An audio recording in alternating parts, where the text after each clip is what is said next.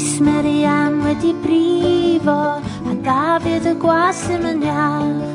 Mae'r baban yn y cryd yn crio A'r gas wedi sgrama Johnny Bach Sosban fach yn berwi ar y tan Sosban fawr yn berwi ar y llawr A'r gas wedi sgramo Johnny Bach Dau fach y sôn pessoal, estamos de volta com mais um episódio do Chá da 5 com Literatura. E quem está aqui hoje para conversar com a gente é a Jane. Oi, gente, tudo bem? Bom, gente, a Jane, vou uma rápida história. A gente se conheceu porque uh, eu dava aula de francês para ela e acho que ela tinha, você tinha voltado de Paris, né? Quando... Isso, eu tinha acabado de voltar do meu intercâmbio Sim. e aí eu senti que eu tava perdendo o idioma e tal, e aí resolvi fazer umas aulas para continuar, assim, né? Mais de conversação mesmo. Isso. E aí, uh, ano passado, eu convidei ela para poder participar de um episódio, né? E falei: olha, escolhe aí um livro que você quer pra gente trabalhar e tudo. E finalmente esse dia chegou, né? E o livro que ela indicou pra gente é da Diana Wayne Jones, é o Castelo Animado, né? O House Moving Castle. Então, Jane, conte para nós, para quem está nos ouvindo, por que deste livro? É, é, eu escolhi esse livro porque, em parte, por causa da, da adaptação, que é do Miyazaki, que eu, um diretor que eu estudo, e também porque a Lívia falou que a proposta do podcast é justamente a gente deselitizar né, essa questão da literatura. Uhum. E eu acho que a gente precisa dar mais valor para a literatura enquanto juvenil.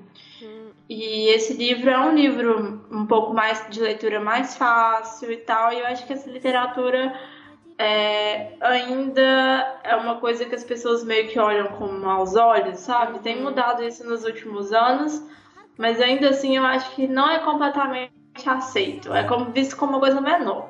Sim. Não sei se você concorda comigo, Lívia.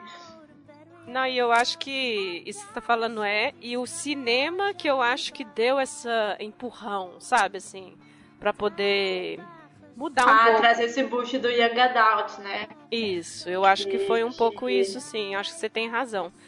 E e uma das coisas que eu lembro que a gente conversava na aula era justamente sobre Miyazaki, né? O seu trabalho e tudo, né? Você pode falar para o pessoal um pouco do que você estuda, o que você estudou, né?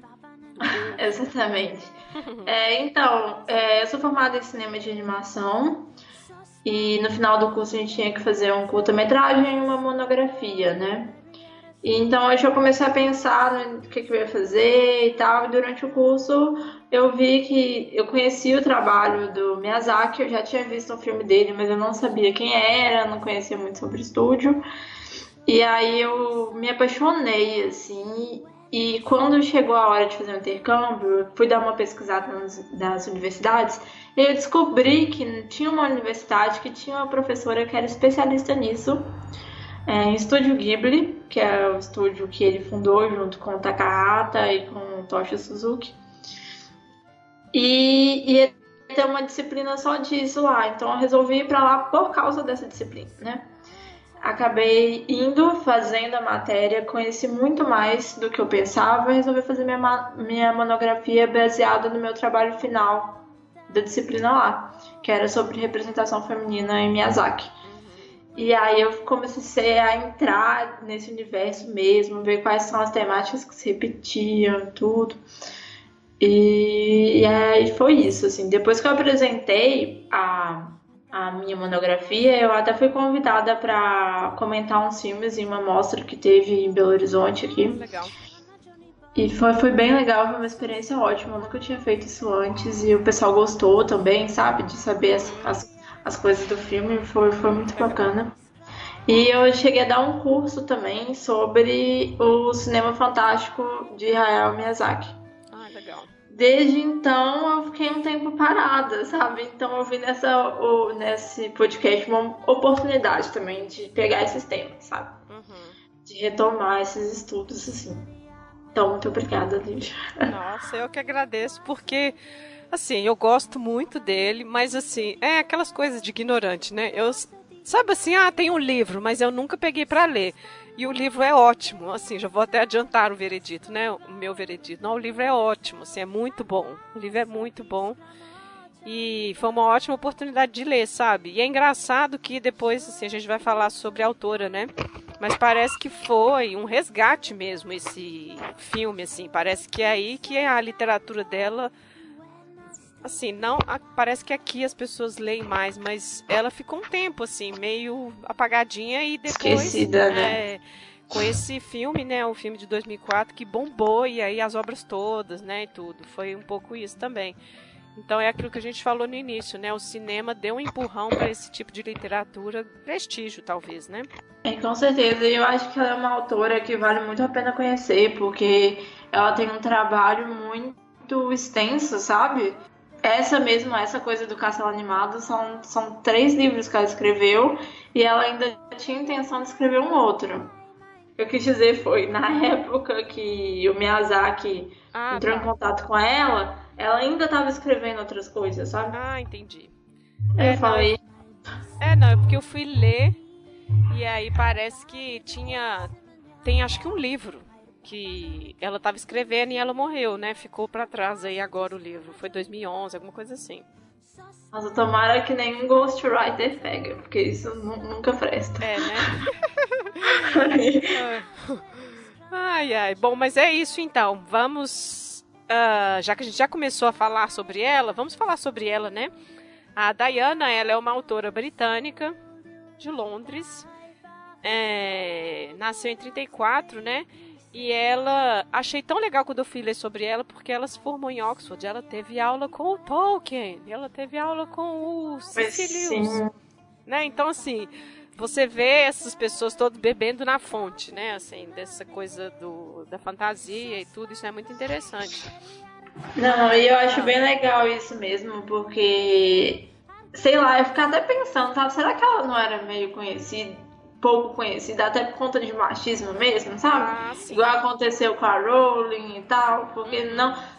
Não que seja a mesma coisa de C.S. Lewis e Tolkien, porque a literatura dela é muito mais é, tipo, menos rebuscada, vamos dizer assim. Menos né? poética. Exato. Uhum. E... Mas ainda assim eu fiquei pensando, sabe? Porque em termos de história, são histórias muito interessantes. Tem um, tem um plot muito legal e tudo, e, e fica aí ficou aí, não sei porquê. É, e eles estão no mesmo nicho, né? Ela era amiga do Neil Gaiman também, então assim, você vai, você vai vendo o network dessas pessoas, né? As ligações que eles têm, aí você fica assim, nossa, agora tudo faz sentido, sabe?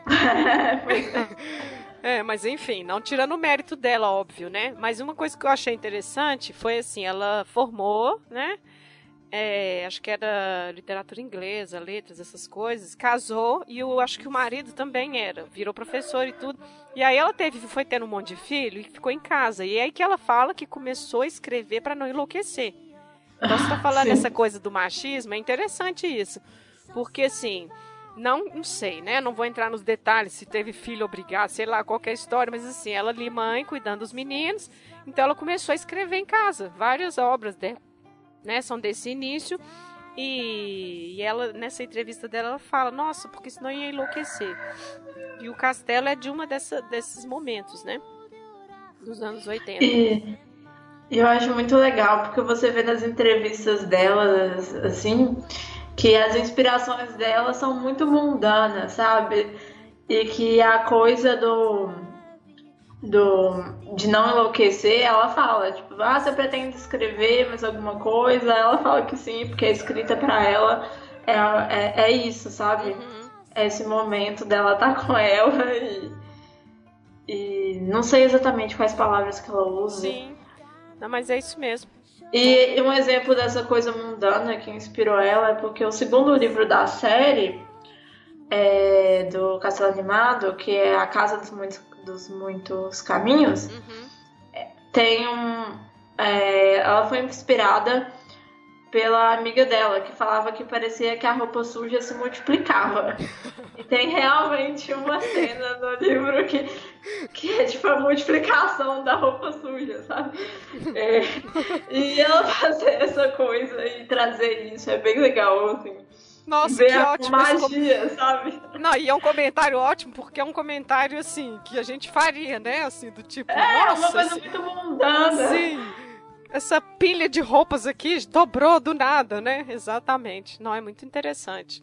Não, e até a ideia do Castelo Animado, né? Que era uma escola que ela tava visitando. Sim, E sim. aí um menino lá, do nada, né, assim, su- ah, escreva um livro sobre um castelo que anda, né? Aí ela, ah, pode deixar.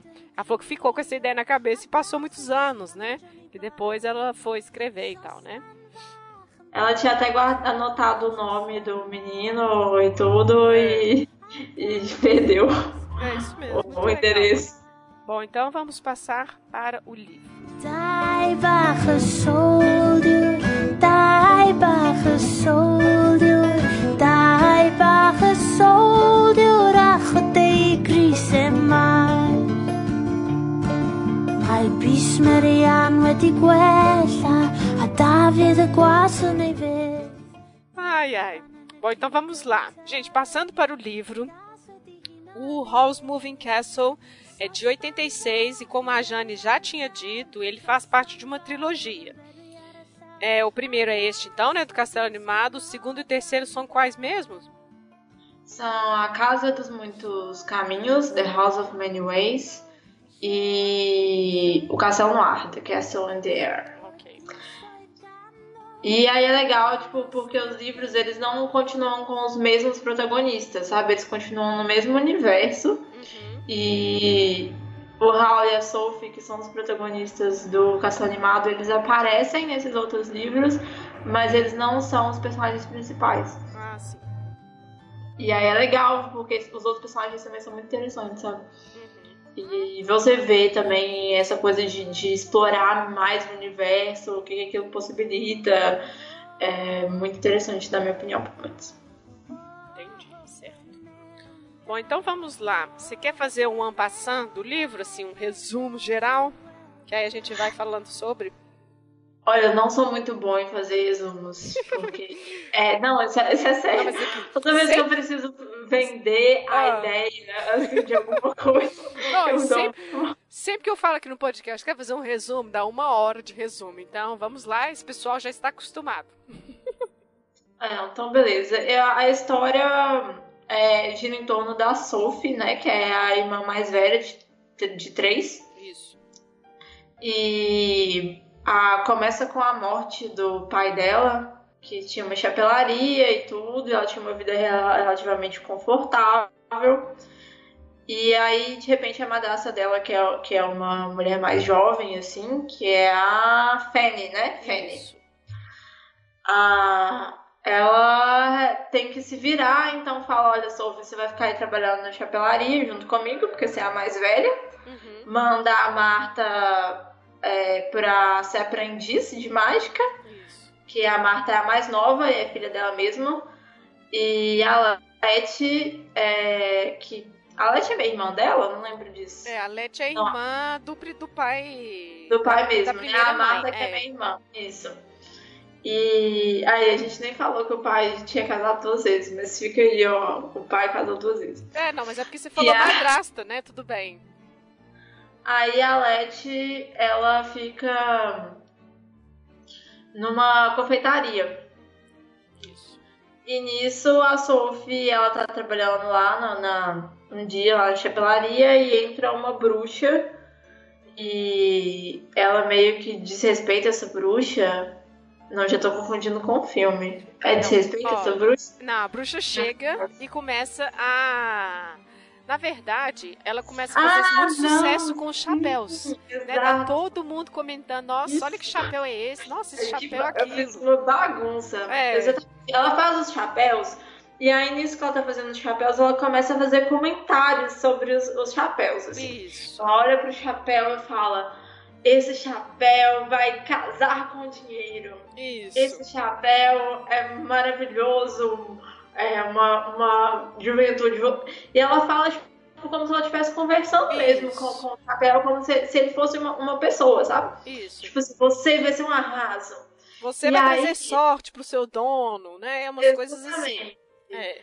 E aí, eles, esse, as pessoas que compram o chapéu começam a ficar meio que faladas na cidade. Tem um que ela fala, por exemplo, é, você tem uma grande personalidade e alguém vai reconhecer isso em você um dia.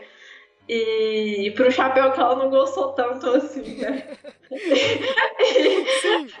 que não era tão bonito.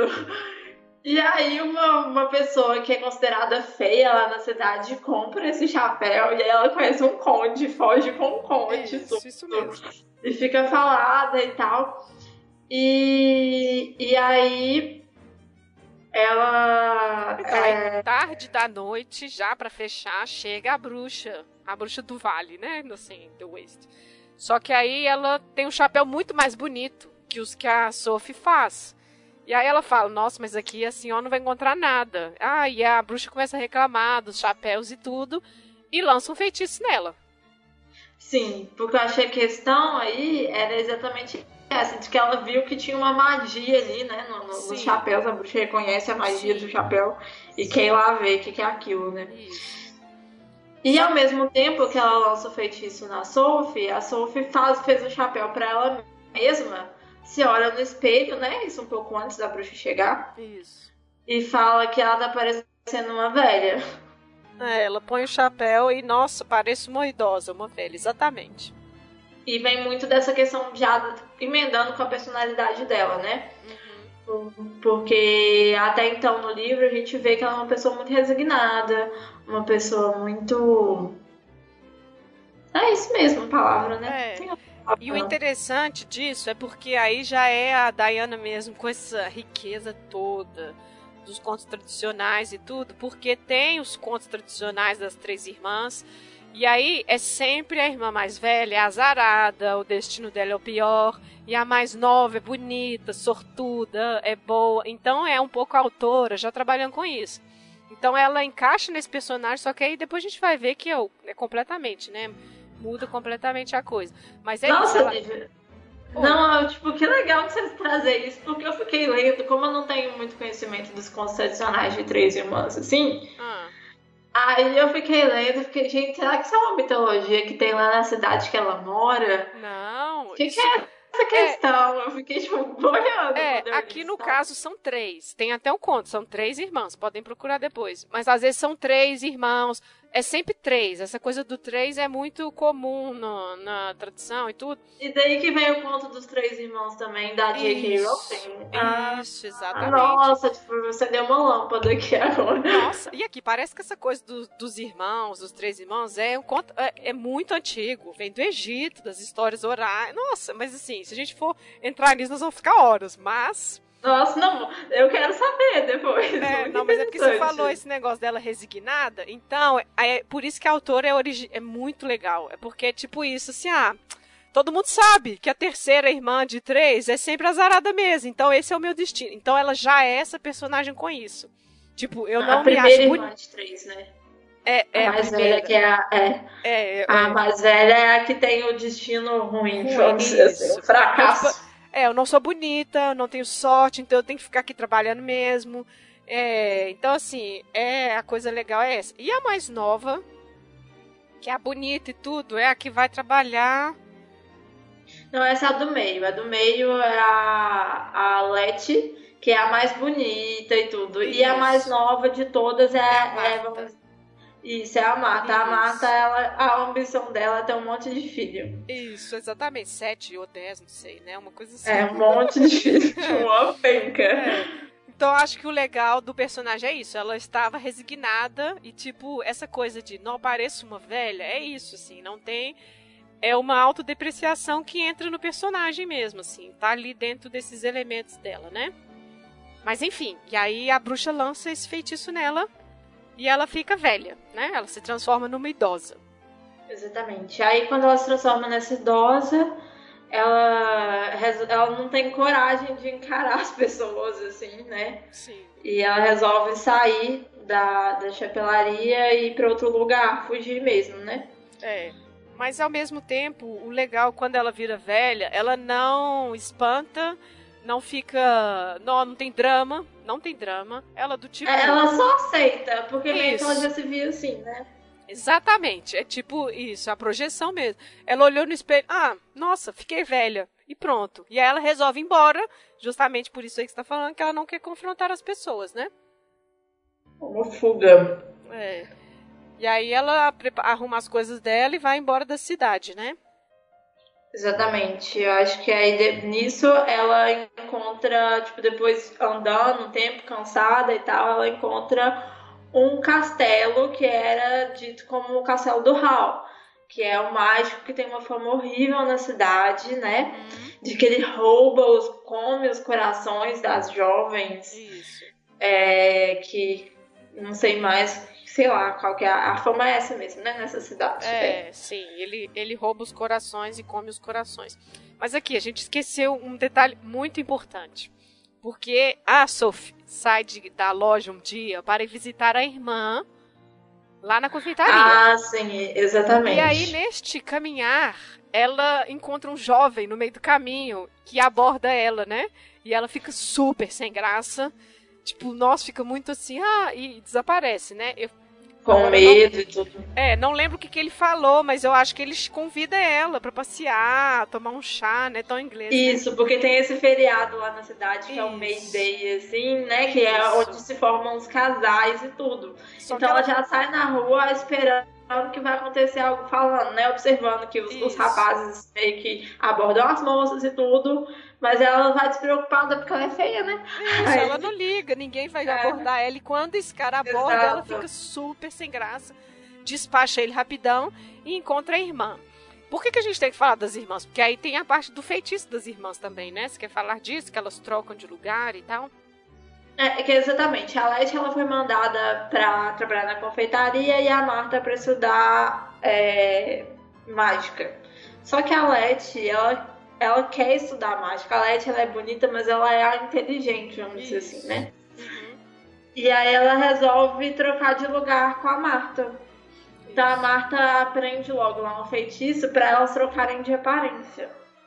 E uma fica no lugar da outra e a Sophie logo descobre, né? A Marta Isso. conta pra ela. É, e aí a Marta, que está na confeitaria, tá bombando lá, todo mundo, nossa, quer casar com ela, é um monte de caras, né, querendo sair com ela, né? Assim, ela é super badalada.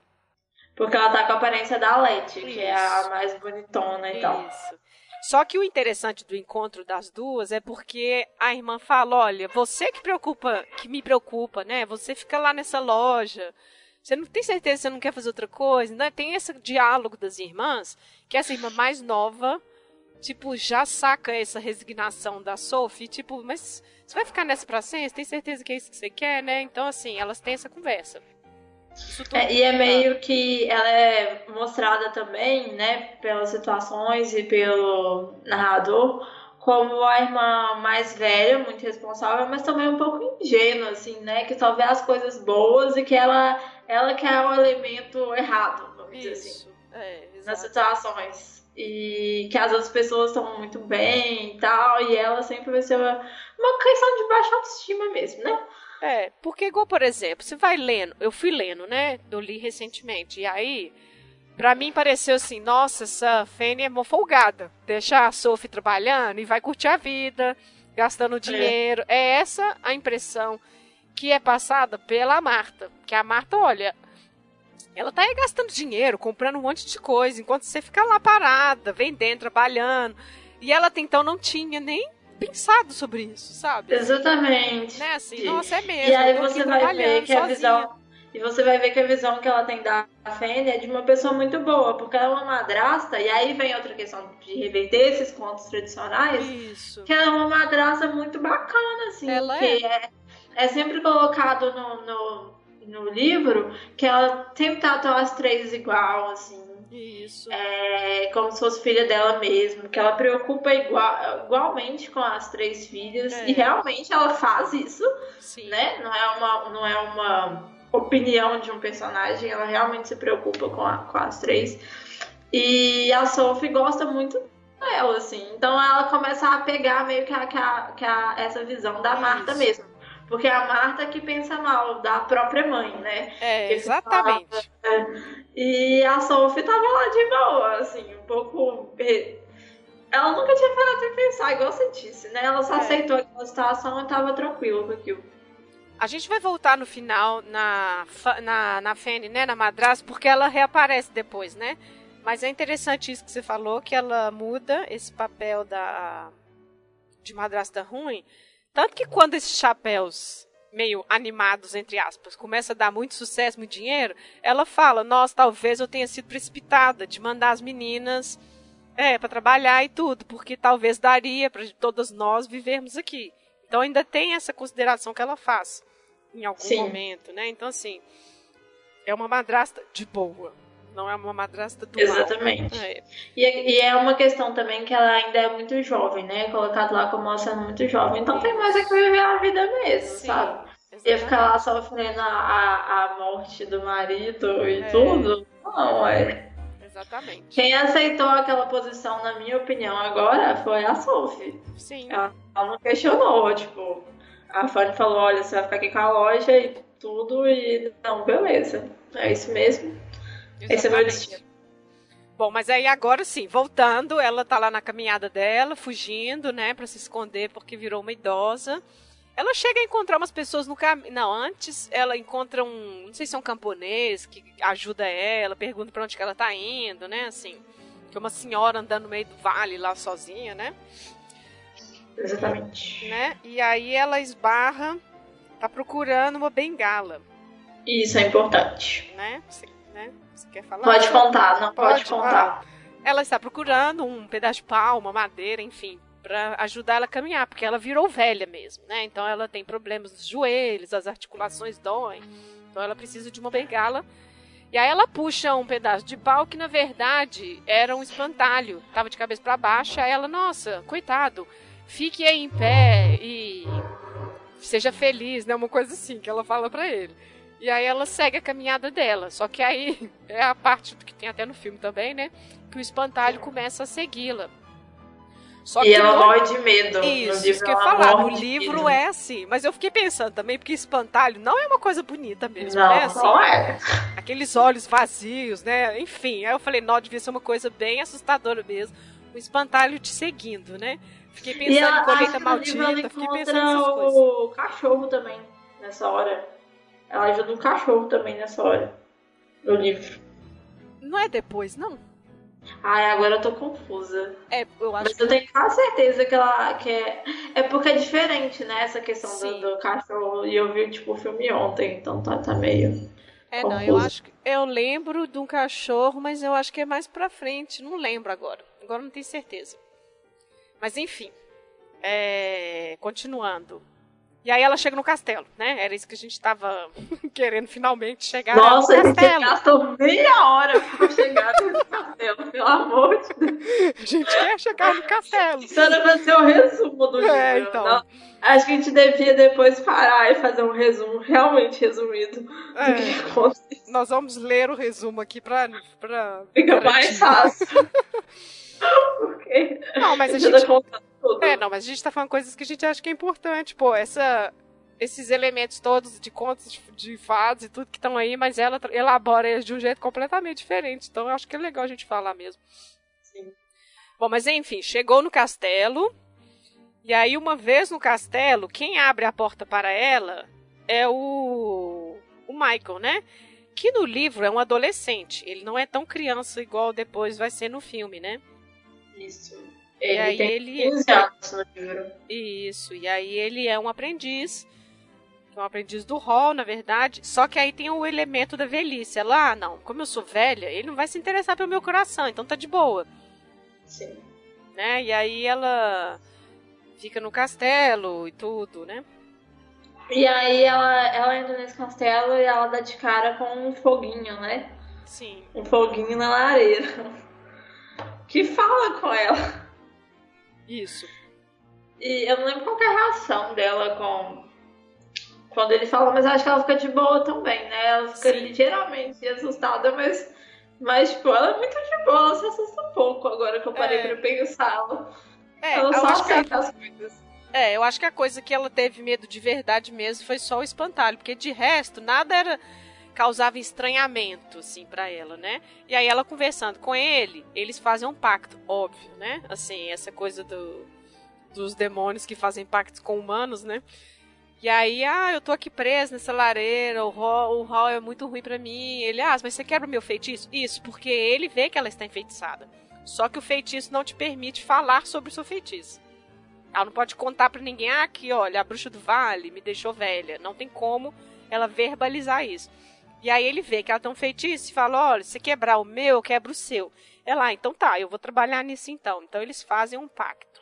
Isso, porque o, o, o Calcifer, né, que é o fogo, uhum. é, o Calcifer, que é o demônio, ele conta pra ela que o Hal explora ele muito, né? É. E que ele fez um, eles fizeram um pacto há muito tempo e que ele quer se ver livre desse pacto. E daí que vem esse acordo uhum. de uma mão lavar a outra. É, e aí é o Calcifer que mantém o castelo andando, que aquece a água do banho, é o fogo para fazer comida, né? Então é mais ou menos ele que mantém o castelo animado, né? As portas que abrem em vários lugares, né? Então ele que que é responsável por isso. Até então, o Hal não está em casa, né? A gente só conheceu aí o Calcifer e o Michael. Michael é o aprendiz. Uma hora lá também ele vai contar a história dele, ele era órfão e estava na porta do hall, o hall deixou ele entrar e desde então eles moram lá juntos e tudo, né? Isso. No café da manhã, né, de manhã, o Michael oferece pão e queijo. Aí ela, nossa, vamos fazer uns ovos e um bacon aí, uma coisa assim, né, dar um café reforçado bem bem britânico. Aí ele, ah, não, mas é só o Hall que controla o Calcifer. E aí ela, ah, será? Vamos lá. E aí ela ameaça, ó, vou contar pra, pra ele do nosso pacto.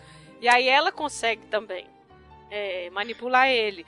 E aí o Michael, nossa, será que ela é uma bruxa? Ela, não, não sou bruxa, né? E aí eles têm um café. E aí que o Hall chega em casa e encontra ela e tudo. E tem essa. Esse, tipo, quem é você? Ah, não, sou a nova empregada. Ah, quem contratou? O Calcifer. Ah, não, tudo bem. Então, né? Do tipo, é, o Calcifer ela... deixou ela entrar, né? Ela Isso. fala, eu me contratei, mas o Calcifer deixou ela entrar. Porque na história o Calcifer é quem barra a entrada de todas as pessoas. Isso. E ele deixou só o Michael entrar. E, e aí deixou a Sophie também. Então ele falou assim: ah, não, se o Calcifer deixou entrar, então tá Isso. beleza, né? Então tá Isso. tá por aí. E aí a história vai girar em torno disso, desse relacionamento, tipo, dessa relação entre esses personagens, né? E as várias confusões que isso vai criando também, e esse mistério da Sophie tentando descobrir qual que é o pacto que o Ralph fez com, com o Calcifer. É. E com, pra quebrar o próprio pacto, exatamente. Isso. E nisso ela vai ficando lá, vai ficando nesse castelo, vai morando lá, né? É, a gente pode falar talvez dos vários lugares que a portinha abre, porque aí são as várias personalidades dele porque em cada lugar ele é conhecido por um nome, né? É o Hal Jenkins, é o mágico de Pendragon, né? Então em cada porta. Enfim, eu tô tentando explicar isso aqui, mas eu tô com a é. imagem do filme na cabeça. Mas cada cor era uma porta. Né? Então, cada... É porque é o seguinte, o castelo tem uma porta que tem meio que um mostrador, tipo, uma maçaneta que gira, né? Acho que é a própria maçaneta, não coisa. Marcado com uma cor. E cada cor diz respeito a um lugar diferente. Então, quando você coloca aquela cor e abre a porta, vai dar num lugar. Se você mudar a cor, abre de novo, vai dar em outro lugar. Isso. E assim por diante. São quatro lugares diferentes, né? Diferentes, né? Sim. Que. Bom, um é o reino, um é a cidade dela, que é o mercado. O outro é em País de Gales, que é onde tem a família dele. E o outro é a Porta Preta, que só ele entra. Não, mas a Porta Preta é o País de Gales. Ah, é verdade. Então tem mais um, acho é. que são quatro. Tem, é, Market Shipping. É, o... Ah, tem a, Porta Normal, né? Que é ah, tipo sim. onde o castelo tá. Sim. Tipo, no... é, são quatro. É. é. Bom, tem isso também, dessas portas todas, porque ele está fugindo da Bruxa do Vale. Isso. Né? A Bruxa do Vale está atrás dele. Por quê? Porque essa fama de dele é, querer os corações, comer os corações. Na verdade, ela é uma bruxa que está perseguindo o Hal há muito tempo. Eles foram meio namorados há um tempo atrás. Ela, ela é uma bruxa bem centenária e tudo, mas ela se disfarçou de jovem e tudo para seduzi-lo, essas coisas, né? E aí ela está perseguindo ele há um bom tempo. Então ele fica mais ou menos tentando. É, enfim, enganá-la e tudo. E aí a gente entende por que a bruxa jogou o feitiço nela lá no início. Na verdade, ela confundiu a Sophie com a. Com a Letty, que é a irmã bonita, né? Porque o Hall, como viu uma mulher lá bonita e tudo, né, foi cortejá-la. E aí a bruxa, no ciúme, no furor, achou que era a Sophie. E aí ela joga esse feitiço nela, achando que era a irmã. Né? É um pouco isso a história. E, mas isso você só vai ficar sabendo lá no final do livro, né? É. É meio que, que, que uma revelação. Assim. É, assim, não vai ter como não ter spoiler, gente. O livro tem mais de é, 20 anos. Sinto muito. Difícil mesmo. É. Mas aí é bem. Eu acho que o livro é bem essa questão de ciúmes mesmo, de relacionamento, de você. É muito sobre essas questões que giram em torno desses três personagens, né? Isso. E a bruxa, que é a ex-namorada, né? E a Sophie e o Hal. Isso.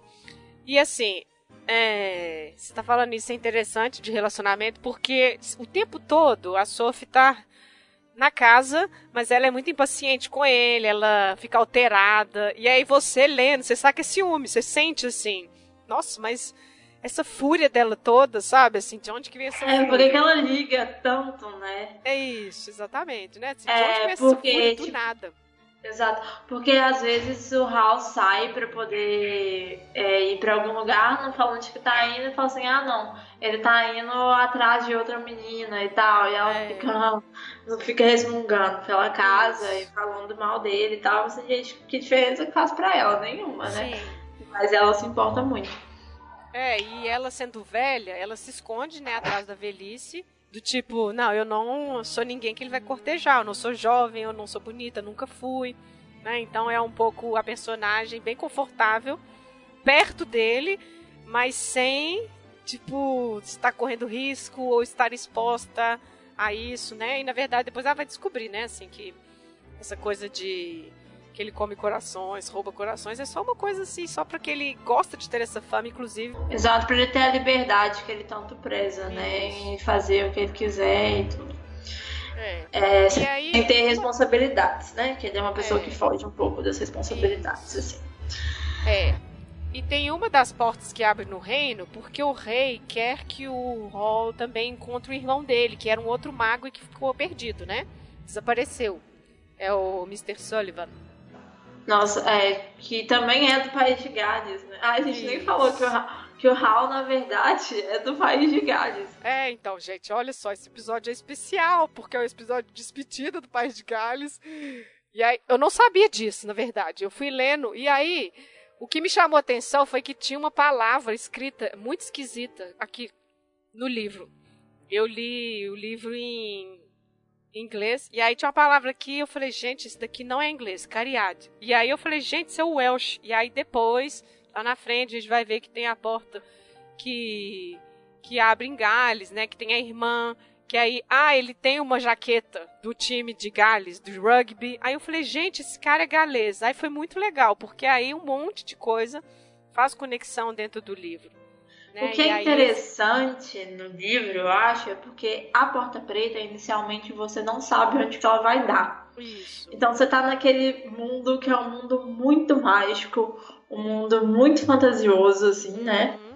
Não tão fantasioso, né? Mas que, que tem magia e tudo aquilo. Você fica, gente. É, e, e aí, um dia a Sophie vai, né? Ela vai com ele, ela atravessa a porta e tudo. E, e aí você vê que é deu no mundo normal. Isso. É bizarro quando isso acontece, assim, é a primeira vez que você tá lendo, né? Não, e porque fala que. Porque fica muito mistério, né? Assim, nossa, essa porta só é ele que entra. Aí logo você já fica, não, mas o que, que tem ali que só ele vai, sabe? Né? Assim, você já. Né? Assim, você já fica querendo saber o que, que é. E o interessante é que todos. Porque ele leva o Michael e ela pra Gales. Porque o Michael tá tentando fazer um, um feitiço que é muito difícil. Nossa, essa parte do feitiço é tão legal. Não, é para mim assim, é genial. Para mim a autora é genial. Ela é muito genial mesmo. Nossa, porque ele tá tentando fazer um um feitiço que no final das contas não é um feitiço, né? Assim, não, ela fica a tarde toda tentando com ele, né? Assim, fazer e tudo. E aí na hora que o Hall chega em casa, ah, que vocês estão tentando, o que vocês estão fazendo aí? Ah, aí o Michael, eu sinto muito, esse feitiço que você pediu para fazer, eu não consegui fazer. Ele, ah, deixa eu ver o que, que é esse feitiço. Na hora que ele pega para ler a ele, não, mas isso aqui não é feitiço não. E aí que eles vão para Gales, que era o dever de casa do sobrinho dele. o poema. Exatamente, é. que, que, que misturou, né? Isso, e é um poema real, é de um poeta que se chama John D. John Donne, uma coisa assim, que é isso, pegue uma estrela cadente, é, raízes de mandrágoras, né? Tem a tradução toda do do poema, mas é muito interessante porque aí esse feitiço, que é um poema real, no livro ele é a maldição do do Hall, né? Assim, que a bruxa tudo isso que vai acontecer no poema até o fim, quando acontecer tudo é o momento que ela vai chegar para confrontar com ele. Assim, então mais ou menos assim, quando eles estão lendo esse poema em Gales, que ele fica tenso que ele tipo, nossa, tá acontecendo tudo, né? Tudo já, eu já peguei uma estrela cadente, a raiz de mandraga eu já peguei. Então, várias coisas que o poema vai dizendo. E é legal que o poema é, acho que é seis coisas que você tem que fazer antes do café da manhã. E é isso, pegue uma estrela cadente, raízes de mandrágora. Não, é muito legal. Não, e é genial mesmo, né? A gente conversando aqui agora, como que ela conseguiu amarrar, gente, porque é muita coisa. É muita coisa acontecendo ao mesmo tempo, assim, né? Sim. E, e como que ela consegue amarrar tudo e você não fica perdido no livro, sabe? Você sabe exatamente. É, eu achei fantástico, porque ela consegue colocar tudo de uma forma muito simples, né? Com. É. E, Não, eu, fiquei, eu fui lendo pensando assim, é o único momento no livro que assim muda o texto, que aí é um espaço só para o poema. Eu falei, gente, eu ainda pensei se eu vou até ler contenção, porque deve ter alguma coisa aqui, sabe? porque tá muito destacado. E aí, na hora que eu fui ler, ah, pegue uma, uma estrela cadente, os ventos e tudo, eu falei, gente, então é a, é a maldição. Então é interessante como que ela coloca, assim, é bonito, assim, é um poema, é a maldição, mas é a vida dele toda, assim, é o caminho todo que ele foi até chegar, né, assim, ah, enfim, ficar livre ou não, que a gente não deu spoiler ainda, se ele fica livre ou não da maldição, daqui a pouco a gente vai dar esse spoiler. Vamos usar esse spoiler? Talvez a gente pode deixar aí, hein? Uai, vamos ver. O pessoal descobriu. É, uai, é, a, gente então. não, a gente não precisa contar a história inteira do livro. Acho que já tá Sim. dando pra, pra dar uma noção é. boa, assim. É. Então, assim, para mim essa parte de Gales foi uma surpresa e foi muito legal, assim, vários elementos. E depois, quando eu tava lendo sobre a vida dela, durante a guerra, ela vem morar em Gales com na casa do avô, eu acho. E aí ela falou que ela lembra de ouvir as pessoas falando uma língua muito estranha, que ela não entendia nada. Do, parece que o, o, pai, ó, o pai, o, é, então, o pai era pastor e ela lembra de ir pra igreja e ouvindo ele falando uma língua que não parecia nada que ela já tinha ouvido. Então, assim, ela era criança, né? Ela é de 34, ouvindo isso. E no livro, quando a Sophie chega em, em Gales, ela fala: Nossa, que língua é essa que essas pessoas estão falando, sabe? Assim, nossa, que palavras. Não é inglês. é, então assim, é tipo isso, é isso, assim. Então eu achei isso legal, assim. Como que é, enfim, a própria vida da autora, né? E aí ela foi amarrando isso tudo. Isso é muito legal. Eu gosto muito de como que o narrador tem essa visão que é da Sophie mesmo. E na hora que eles chegam em Gales, ele começa a descrever as ações das pessoas no ponto de vista da realidade que a Sophie conhece. Então tem um menino jogando videogame, né? Aí uhum. é uma caixa mágica com figuras falantes. Ah, sim! Ai, é muito interessante, sim. é muito legal, assim. Porque o, o mundo da Sophie é como se fosse um mundo vitoriano, né? Aham, uhum, exato. E... e o mundo dele não é dos anos 80, então fica Exatamente Exatamente. Isso é mais interessante, porque além de ser uma viagem local, é uma viagem temporal também entre essas pontas, né? Isso. Exatamente, é muito interessante. É por isso, assim, que a gente vai ficar aqui falando, vai ficar, nossa, como ela é demais, porque realmente, assim, como que a escrita dela deu conta dessas coisas todas.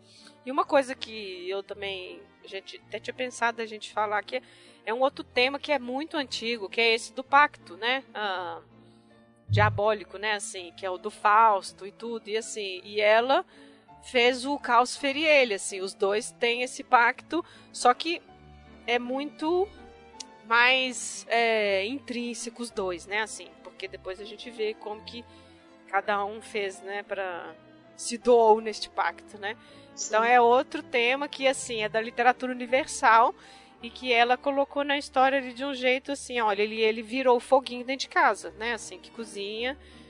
Que é um demônio resignado, né? É, Eu acho que até por conta resignado entre aspas, mas é porque é... quer sair fora, né? Sim.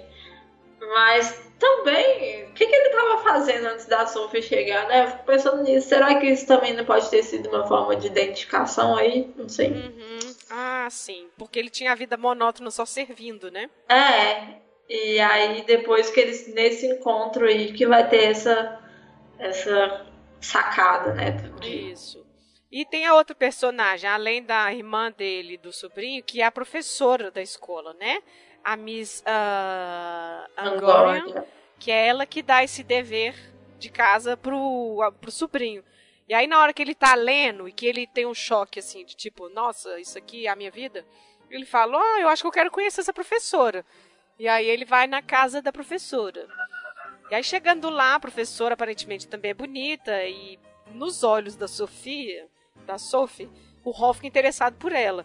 Mas ele fica perguntando sobre o poema, né? Se qualquer continuação e se dá para trocar, porque olha, eu acho que meu sobrinho trocou um feitiço com o poema que você deu para ele. Tem como me devolver o feitiço, né? Então assim. É, aí... uma explicação, tá? Nos anos 80, Hum. O Hal, que é Hal Jenkins, é meio que a Lívia da vida real. É um que? doutorando. É, um doutorando que pesquisa sobre coisas de magia. Essa, Isso mesmo. É, essa é a explicação que ele dá pro mundo, assim, né? Nossa, eu nem, eu nem tinha pensado nisso. Nossa, você não tinha pensado nisso, não. Isso aqui é, eu sabia no meu subconsciente. Isso aqui era a Lívia. Ah, muito é, bom, é. A gente descobrimos sua outra identidade, você é, é bruxo de outra dimensão aí, ninguém tá Exato. tá sabendo.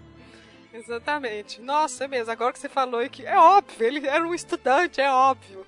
Isso, e a irmã fica jogando na cara dele, né? Que ele. Que ele é um fracassado, que não tem nada só, na vida. Só estuda. É, que ele não faz nada, né, de importante, que ele não é uma pessoa respeitável Isso. e tudo. Exatamente, exatamente. Tem essa discussão dos dois. Mas o que eu ia falar é que descobre também que a Miss Angarian, a professora, ela é namorada do mago que sumiu, o Sullivan, o irmão do rei.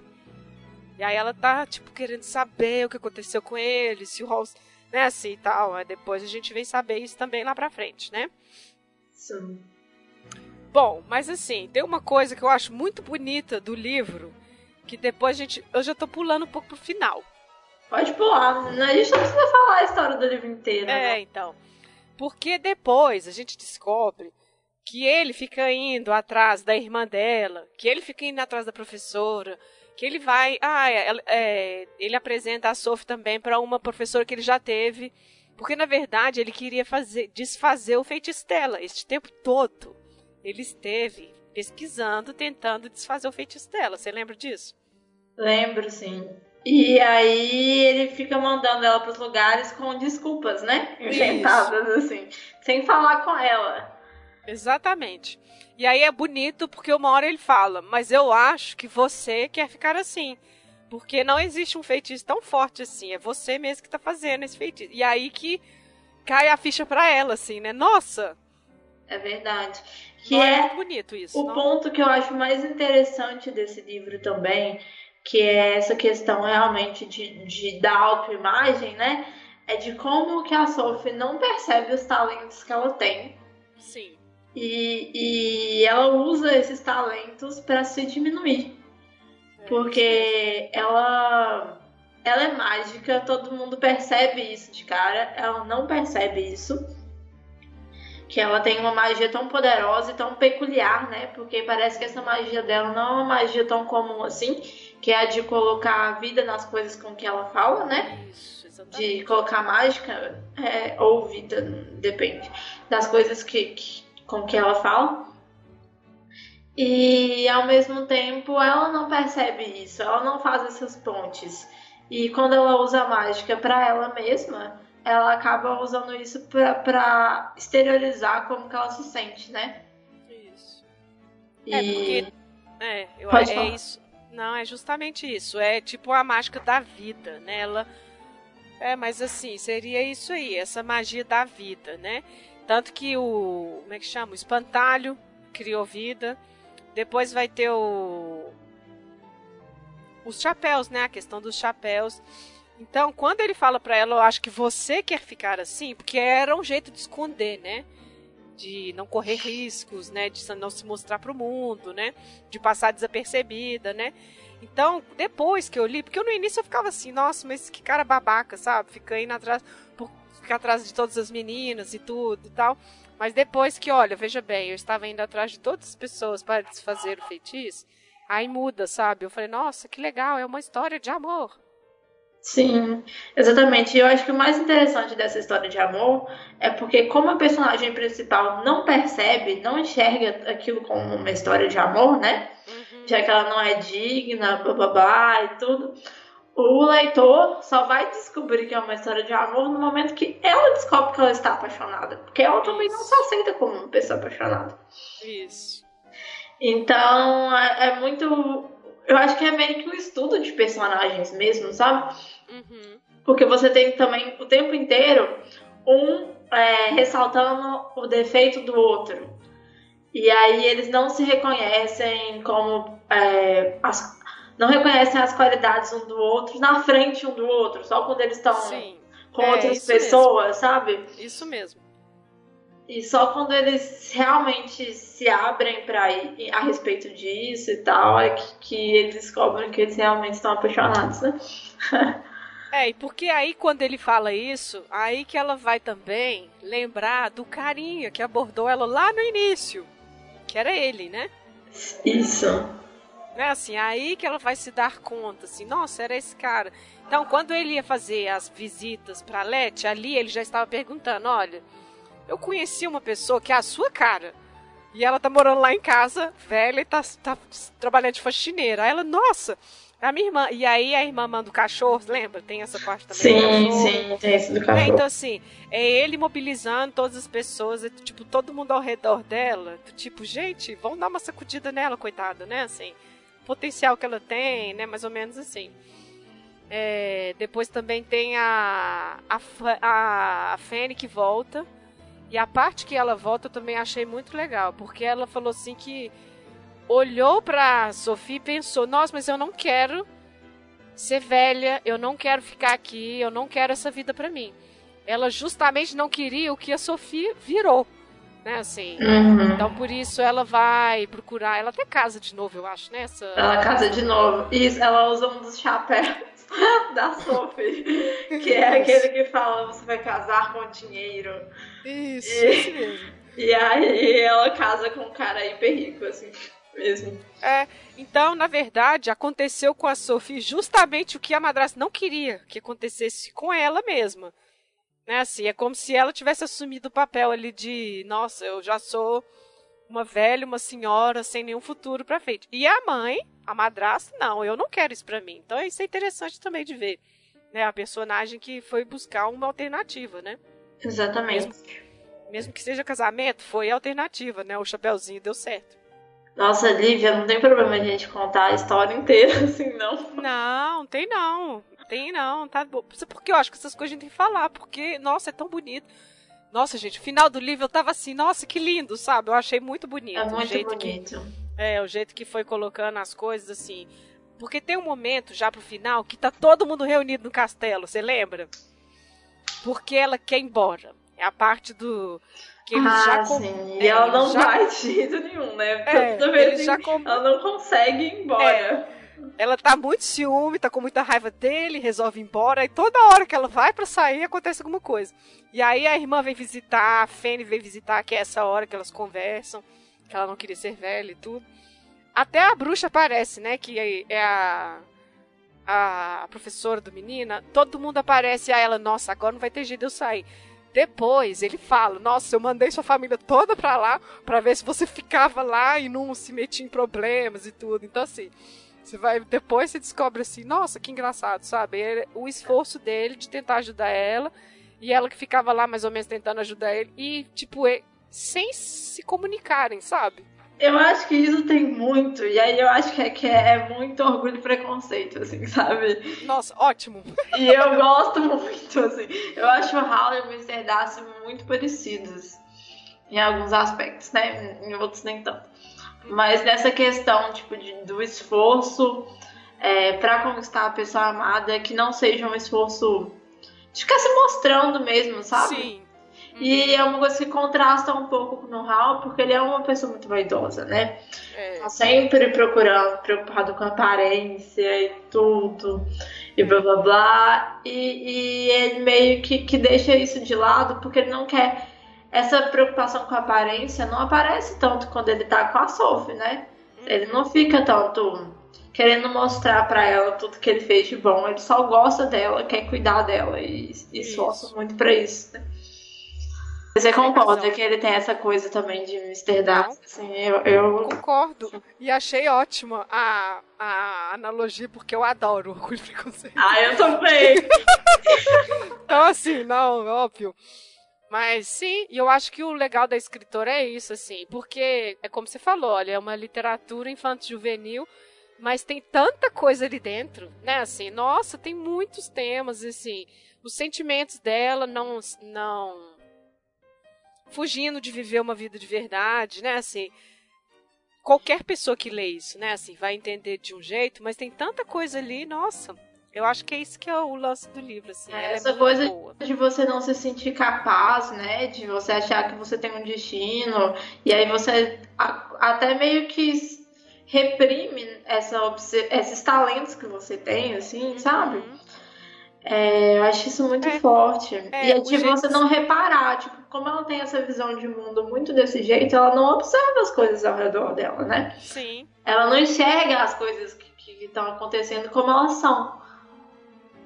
É. Não, e o que você falou antes, mais, mais para trás aí, que ela tem os talentos e aí ela usa pra se diminuir, né? Que no caso ela ficou velha, né? Assim, ela mostrou aquilo que ela era por dentro, né?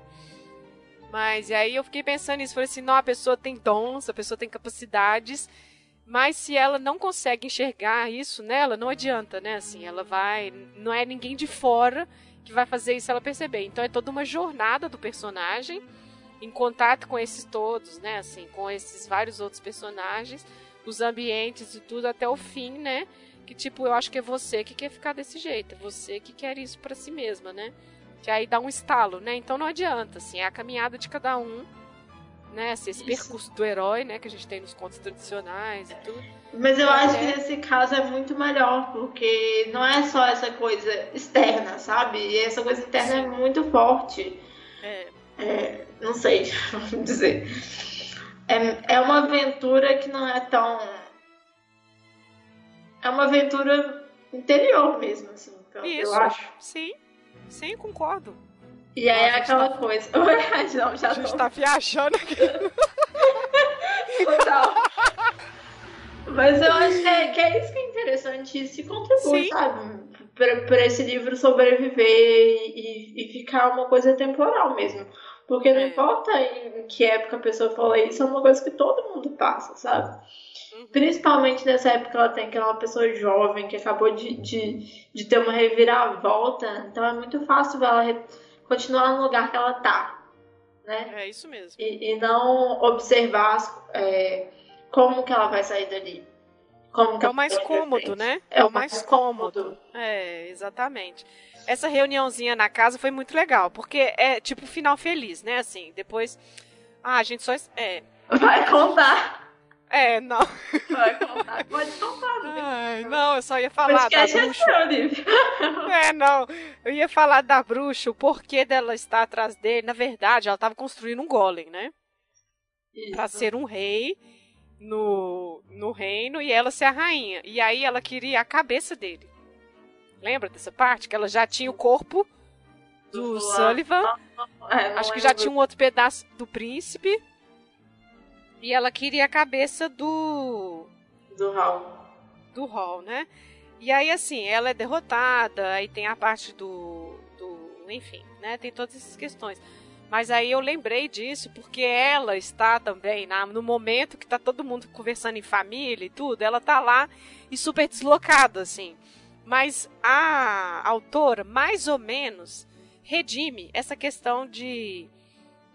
de mago e bruxa. Tipo, o mago que faz magia, ele é sempre bom, faz para o bem, e a bruxa é sempre ruim. Tem essa bruxa ruim, mas tem a bruxa que ensinou ele o que ele é, que é a senhora. Esqueci Penso. agora. P. É com Isso. P. Não é, É, o nome, não. Ai, esqueci o nome dela e ela é super simpática. Ela também sacou que a Sophie estava sobre um feitiço, um alto feitiço, né? Tipo, do- olha, só vai sair quando ela quiser. As próprias meninas, né? Assim, a própria Sophie e a Letty, elas têm poderes e são pessoas boas, né? Estão na vida cotidiana, né? Então é outra coisa que a autora vai mais ou menos reverter e inovar, né? Nessas coisas tradicionais, eu acho. Justamente. Mas eu não sei. Você quer fazer, falar mais alguma coisa? Eu Acho que a Uhum. gente Nossa, a gente já de- falou muito. A gente falou dos pontos principais, né, e tal. Acho que sim. De dos personagens, né? Acho que sim, né? Bom, então podemos passar pro veredito. Do livro? Ah, já tá É. óbvio o nosso veredito, né? Porque É, a gente gostou muito, assim. Então. É isso. é eu acho gente tá assim, aqui pra mim, super empolgada falando. é, pra mim foi uma surpresa, porque assim, igual eu falei, eu não sabia nem que tinha o livro. Aí depois eu falei, nossa, foi inspirado no livro. E aí quando surgiu, né, você sugeriu, surgiu a ocasião, eu falei, gente, vamos ler. E pra mim foi uma surpresa muito grande essa coisa do background galês. Adorei a coincidência, sabe? Eu falei, nossa, que ótimo, vai ser o episódio de despedida mesmo. Porque aí eu, nossa, fiquei pesquisando um monte. Ah, inclusive isso. O Calcifer fica cantando uma musiquinha, né? Com o Michael, né? De. É, eu não entendi isso. Então, que, que- Fui pesquisar, porque eu falei assim, gente, essa música, ela falando isso não tá aqui por de graça, esse detalhe, né? Falei, vamos ver o que é isso, que é a Saucepan, né? E aí é uma música Welsh super tradicional. O pessoal canta nos estádios de rugby aqui, chama Saucepan Bar, uma coisa assim. E aí é uma tradição, mas como toda música tradicional, não tem muito a ver com nada, assim. É so- sobre pessoas sofrendo, tentando, né, ganhando o pão de cada dia e tudo. Inclusive é a música que eu vou pôr na trilha sonora, inclusive. Mas é isso, é uma música tradicionalíssima do País de Gales e as pessoas. Bom, hoje ela é mais cantada coisa de rugby, né? Mas é tipo música que eles vão cantar no final de ano, coral no Nossa, é, até você vê essa coisa de rugby, até casa, né, no livro. Você vê que não tem ponta solta no livro, né? Mostra ele com a jaqueta de exato. rugby. Exato. Esse livro é muito bem escrito. Nossa. Então, e aí eu fui, fui. Aí achei a música no YouTube, eu falei, gente, que coisa muito legal. Então, assim, é muito interessante, sabe? Então, bom que eu fiz minha pesquisa. É, Eu, aqui. quando eu li, eu também comecei a ler o livro por causa do. Por causa do, do filme. Que eu comecei, que eu vi que era baseado, né? Que o Miyazaki não faz adaptação. Isso foi um tempo atrás já. E aí eu já achei uma promoção, uma promoção num site de famoso que vende livros. Uhum. É, e aí, coincidentemente, tava numa super promoção, em inglês mesmo. Aí eu Olha só. comprei, eu li, e eu li, e eu fiquei, gente, eu fiquei apaixonada de cara. Eu falei, eu preciso ler os outros. Agora eu vou ter que ler a coleção inteira. Porque uma semana depois eu ainda tava com a história na cabeça. Sabe? Ah, tá. Quando o livro você fica pensando naqueles personagens, Sim. naquele universo, naquelas coisas. E aí eu li todos, assim. E agora eu vou até ler outros livros dela que eu comprei não cheguei a ler ainda, mas ela é muito boa, eu recomendo demais. É, então, eu li agora, né, pra fazer o podcast. E aí é engraçado que aí depois, assim, eu assisti o filme 500 vezes já, né? E aí eu fui assistir de novo, e aí é engraçado que você porque tem falas, a gente vai falar do, do filme agora, né? Mas tem falas que o Miyazaki manteve que faz assim. Eu falei, gente, olha, essa sacada aqui é muito legal. Então, assim, é muito legal. Nossa, assim, gostei muito. Que bom que você sugeriu esse livro, porque eu acho que eu perderia, sabe? De não ler, sinceramente. Porque ele é muito. Eu fui, tava lendo umas resenhas no Goodreads de pessoas. Tem uma menina que, tipo, leu cinco vezes e toda vez ela faz uma resenha. E aí ela falou, gente, a cada vez que eu leio é impressionante como tem uma coisa que eu não tinha percebido antes e que passou despercebido. Nossa. E que agora. É assim, eu fiquei pensando, por exemplo. Exatamente. É, São muitas sutilezas, sabe? Tudo é. é. muito encaixadinho, assim. Pode, pode falar, eu te interrompi, desculpa. Não, não. É porque teve uma coisa que eu fiquei pensando e não deu tempo de eu depois pesquisar e tudo, que é as aranhas. Tipo, hum. ele ficou na fúria dela não limpar as aranhas da casa que não, não pode tirar as aranhas. E aí as amigas aranhas, com certeza tem alguma coisa ali também, sabe? Assim, eu não caiu a minha ficha ainda. Eu falei, não, tem alguma coisa aqui. Aí depois eu fiquei pensando, sabe? Eu falei, não, tem alguma coisa aqui. E no, li no filme tem, né, assim também. Ele mantém a casa toda cheia de aranhas e tudo. Mas enfim, são muitos detalhes. Então é um livro que, assim, a gente tentou resumir, acabou que ficou quase tudo mas que é para convidar as pessoas a ler, porque ele é muito bom. Nossa, ele é muito bonitinho. Nossa, a gente contou a história inteira, cara. Teve um resumo quase inteiro. Ai. Falou qual era o pacto. A gente deve falar agora no filme. Não vai ter jeito. É... Ah, não, a gente vai falar. É, a gente vai ter que falar, sim. Bom, mas, mas, é mas o meu, estudantes de literatura, mesmo a obra de Diana Wynne Jones, tá? É, Porque exato. vale a pena e tem coisa para estudar. Tem coisa para estudar aí sim. Sim, nossa, com certeza. Nossa, e esse. É, porque você percebe essa coisa dos contos no, na história, e aí ela narra de um jeito que é, tudo tá, é como é dado. Porque, como todo mundo sabe, a primeira das três filhas é a Zara. Então, assim, tá dado para você as informações. É, eu me senti ignorante, porque realmente eu não tenho muito essa coisa de contos tradicionais, sabe? Não. Não, mas não é. Não, é. mas é, mas eu acho que ela põe de um jeito que fica tipo assim, ah, nossa, então isso é uma coisa sabida, sabe? Aí você sim, fica assim, sim. ah, tá. É, eu senti isso, sim. Nossa, isso aqui é uma coisa que eu tenho que olhar depois. Enfim, eu tive isso, sim. Mas, nossa, eu super indico para todo mundo. Eu fui lendo e pensei numa amiga minha. Eu falei, nossa, eu vou obrigá-la a ler este livro. É, é muito bom. Leia os outros é. depois, eu acho que você vai gostar. Ah, sim. É, lerei então. Bom, então é isto, né? Vamos passar para o filme? Vamos passar para o filme.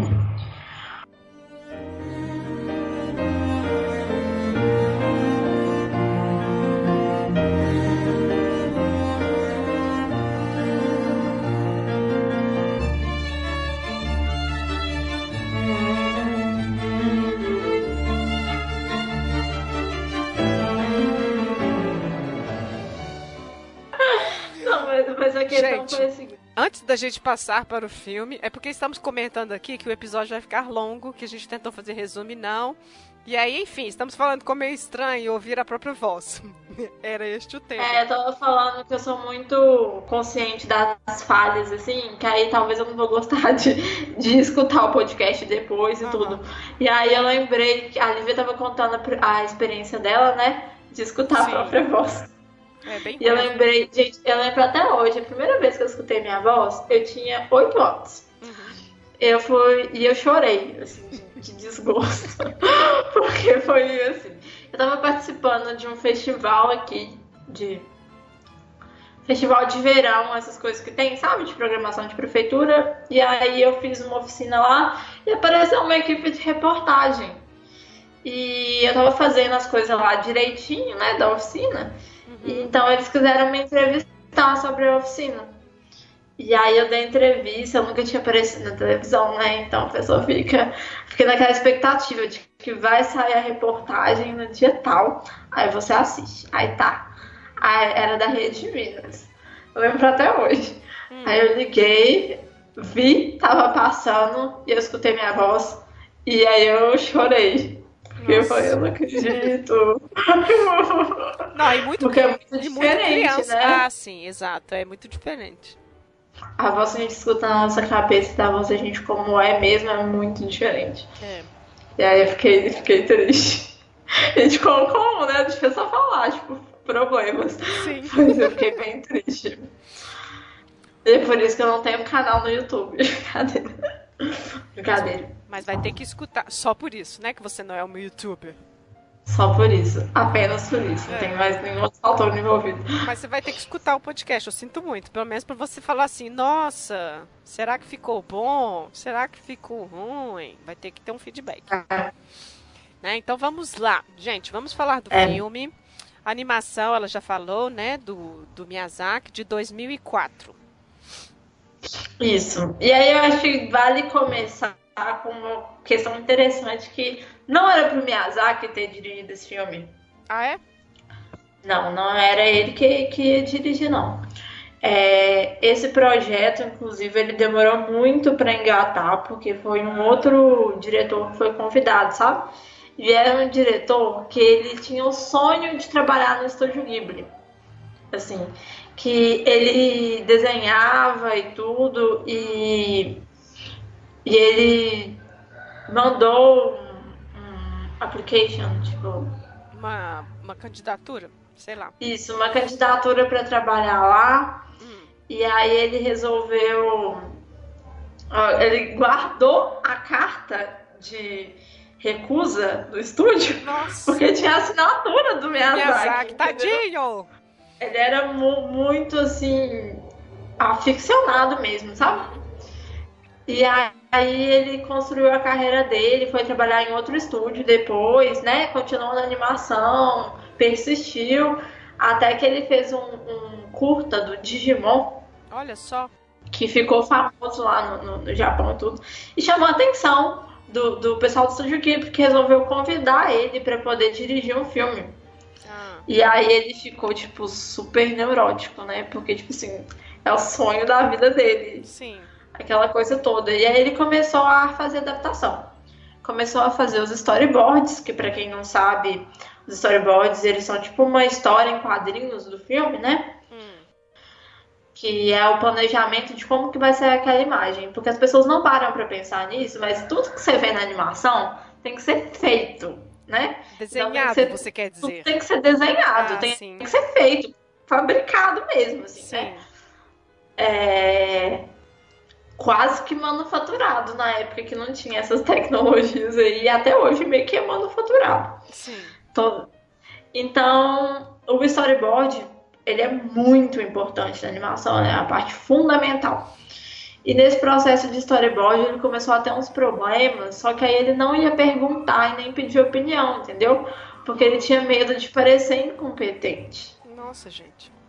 E aí nisso ele ficou empacado, porque a história é uma história que tem muitos pormenores, muitas coisas que são muito difíceis de adaptar, né? É.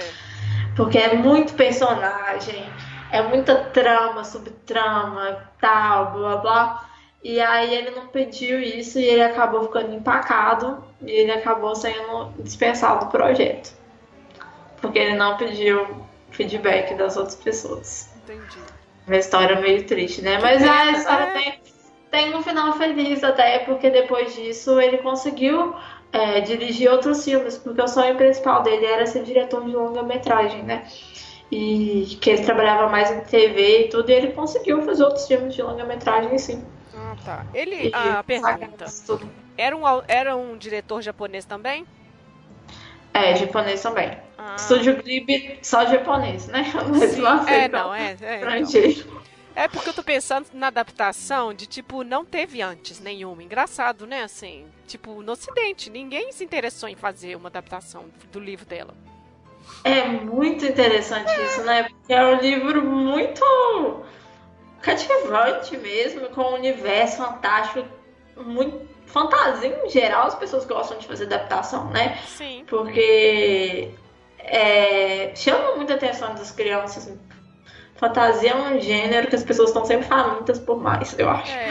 Mas aí, assim, depois eu tava lendo, no jornal da Kia, inclusive, que ele visitou Gales, eu acho, o Miyazaki em dois momentos, eu acho. E Gales, eu não sei se foi em dois momentos, mas eu sei que ele visitou quando ele estava fazendo pesquisa pro Laputa. Isso, Que é nos o- anos 80, né? Isso, que aí tem a questão da greve dos mineiros lá, que vai servir de inspiração, que ele vai colocar uma referência a isso no Laputa mesmo. Isso mesmo. Laputa, Raputa, é o, o Castelo, Castelo no Céu. Isso. Castelo no Céu. Que é um dos primeiros filmes do Miyazaki também. É o segundo longa-metragem deles, se eu não me engano. O primeiro foi Náutica no Vale do Vento. E. Bom, quer que dá um, um, um, background do Miyazaki, mais ou menos? Ah, por favor.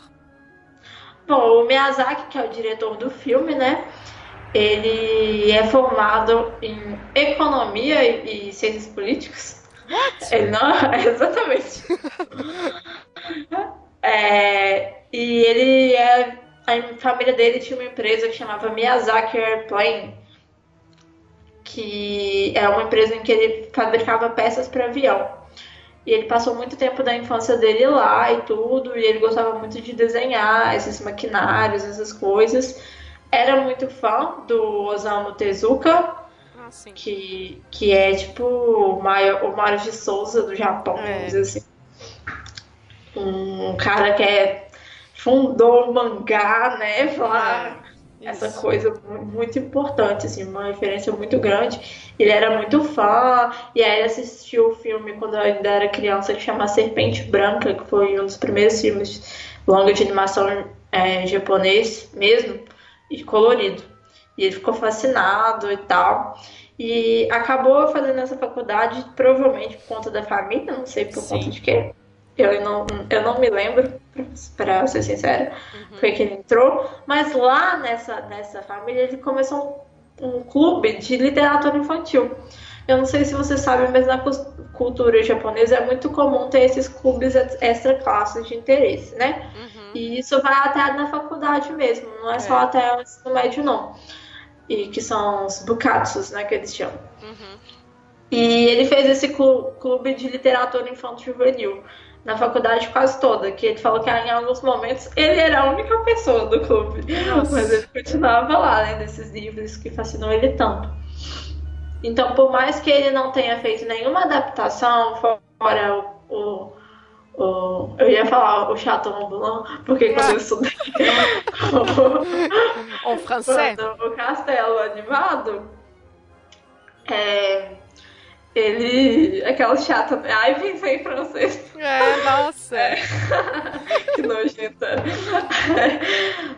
Apesar dele não ter feito é, outras adaptações assim, ele sempre traz elementos da, da literatura infantil juvenil para os filmes dele, sabe? Uhum. Então você vê que tem muita coisa do Alice no País das Maravilhas, Isso mesmo. que a, a viagem de Hira tem muitas outras referências relacionadas a, a outros contos lá do Japão mesmo, sabe? Uhum. Então, eu acho que demorou bastante para ele fazer uma adaptação tão mais, né? Assumir como uma adaptação mesmo, vamos dizer. Pegar um projeto que fosse uma adaptação. E é interessante que ser um projeto que nem partiu dele. É um projeto que, que ele assumiu depois, né? Uhum. com o fracasso do, do outro diretor, assim, esse projeto.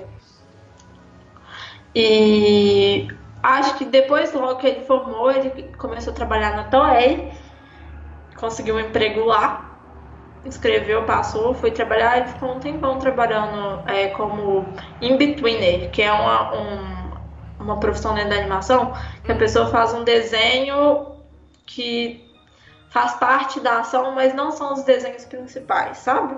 Ah, É só fazer. Tipo um rascunho? Não é, não é um rascunho. Quando você vai fazer a animação, você tem que desenhar cada, cada desenho até fazer o movimento, né? Igual aquela coisinha de que a pessoa pega no, no cantinho do caderno, que você tem Ah, que fazer tá. vários desenhos. Sim. Só que na indústria isso é mais esquematizado. Tem os desenhos que eles representam melhor a ação e tem os desenhos que ficam no meio, Entendi. que é o que peão de obra faz. E Entendi. ele começou fazendo esses desenhos que ficam no meio, assim, que é in-betweener, que a Uhum. gente chama. E depois de um tempo ele começou a ficar. é, ser mais reconhecido lá e tudo. Então ele foi pegando responsabilidades maiores, né? Fazendo layout, que é um. quando você faz os desenhos definitivos, assim, de como que vai ser a composição naquele frame mesmo. É... E foi crescendo, crescendo, crescendo, e até que surgiu a oportunidade dele fazer o próprio filme. Que aí ele pegou um a história é mais longa que isso, mas eu não vou ficar aqui contando toda a história de vida dele, mas ele teve essa oportunidade de, de fazer um filme de uma história que ele tinha há muito tempo. E ele fez isso, e depois disso ele, ele resolveu, junto com o produtor do filme e com o mentor dele, que é o Takahata, que faleceu até ano passado, uhum. Faz, fundar um estúdio de animação, que virou o Estúdio Ghibli. Que é virou maravilhosa! Exatamente, recomendo todos os filmes do Estúdio Ghibli, assim. Eu ia até, antes da, gente entrar, é, antes da gente entrar no filme, eu ia até te perguntar qual que é o seu preferido, porque é tão difícil. Olha, eu tenho um preferido por conta de uma relação pessoal que eu tenho com o filme, assim, que é o serviço de entrega de Kiki. Ah, nossa, sim. Ah. Porque eu vi esse filme quando eu fui fazer intercâmbio, no intercâmbio. E a questão toda dela sair de casa, ah, né? Tá. Entendi. Pra poder é muito. É. é. até engraçado, porque tem um canal do YouTube que chama Entre Planos, que, que faz é, análises e tudo uhum. de filmes. E tem um vídeo sobre identificação com personagens femininos, que é sobre a Kiki, e o, o, o cara que faz o canal ele se identifica pelos mesmos motivos que eu com a Kiki, sabe? Ah, tá. Justamente esse motivo de descoberta e tal. Ele viu também na época que ele tava fazendo intercâmbio e tudo. Então é bem legal. Nossa, que que é lindo. Não, e ela ser é bruxa, o gatinho preto, e o Não, lugar é, é lindo. lindo. Nossa, sim. Assim, eu tenho uns momentos ali que é isso. Nossa, a gente vai acabar falando, assim, ficar ad infinito falando disso. Tem uns momentos que ele representa muito a solidão, né, assim, dela. Nossa, é muito bonito, nossa. Eu não sei, eu gosto de vários, mas eu gosto muito de Totoro também. Nossa, Totoro é lindo demais, nosso pai. Shihiro. Nossa, enfim. Pois é. É, realmente. São, são, são filmes maravilhosos, assim, Nossa, que tem muito. muita coisa. E a questão do, do Miyazaki, né? Por que, que ele ficou tão famoso? Por que, que ele é um diretor tão célebre é, no Japão? E agora, aos poucos, tem conquistado cada vez mais o Ocidente, principalmente depois da Viagem de Chihiro, né? É. Que é o filme dele que é mais conhecido aqui no Brasil. É, porque ele realmente conseguiu colocar uma coisa subjetiva né, da experiência dele e tecnicamente ele é uma pessoa muito competente, a animação dele é maravilhosa uhum. e ele consegue contar histórias magníficas que tem um aspecto universal mesmo, eu acho. É. De, de, qualquer lugar do mundo tem um apelo muito grande, né? Isso, né? Também acho. Não só pelos universos que ele cria, mas por trazer essa questão da magia, que eu acho que conversa muito com um consciente coletivo, vamos dizer assim. Menina, nossa, se você for por esse caminho, nós vamos ficar aqui até amanhã. Sim.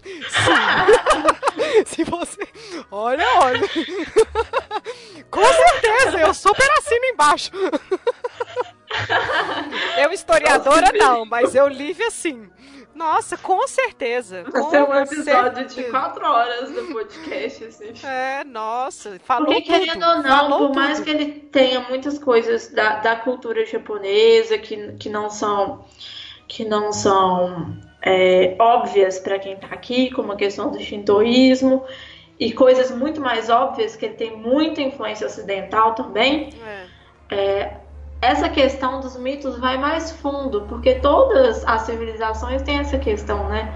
De coisas misteriosas, de arrumar explicações Exatamente. Que, que, cruzam a fronteira entre fantasia e realidade. Exatamente. É outro tempo presente, que às vezes acontece uma coisa e você fica pensando que, ué, mas aquilo aconteceu ou não aconteceu? Uhum. Era magia ou não era? Só que é tudo integrado. Quando... Enfim. Nossa, falou tudo, não. Tá gente, ótimo, falou tudo. Por esse caminho, a gente Nossa, falou vai ter tudo. quatro horas. É, de, não, mas resumiu assim. tudo. É justamente isso. Pode ser o meio acadêmico que for, né? Assim, a gente vai chegar uma hora que a gente discute essas coisas. E isso dá no quê, né? É isso aí. Umas pessoas chamam de pensamento mágico, outras pessoas sobrenatural, enfim. Nossa, e eu adoro essas coisas.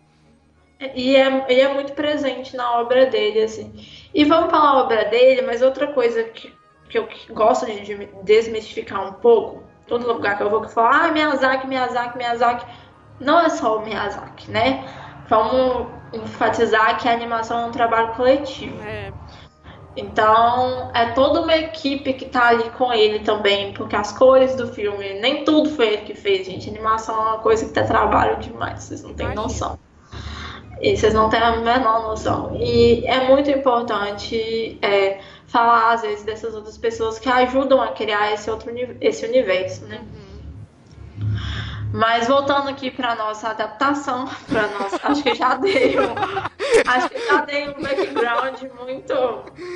Depois, né? De toda essa é. discussão. Mas é ótimo, eu não ligo. O problema é depois, nossa, aquela trabalheira para editar. Mas vamos lá. Vamos entrar é. no filme propriamente dito. Porque, assim, é, obviamente é. que a gente sabe que tem uma diferença, porque é uma adaptação. Mas, assim, depois de ter lido, estava bem fresco, né, o livro na minha cabeça, eu fui assistir de novo. E aí eu fui vendo assim, nossa, olha, isso aqui ele resolveu de um jeito, olha isso aqui. Porque não tem como, como a gente estava falando ali, né? São tantos temas, são tantos detalhes que não tem como fazer um filme.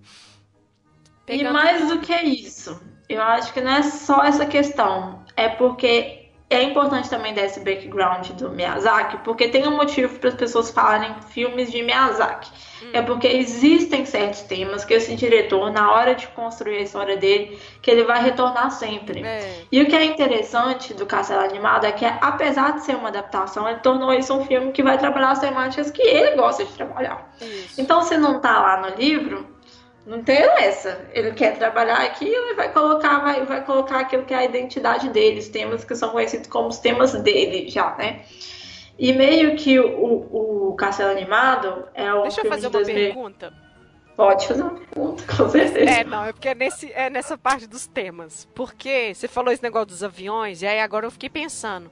Eu vou chegar lá. Ah, então tá.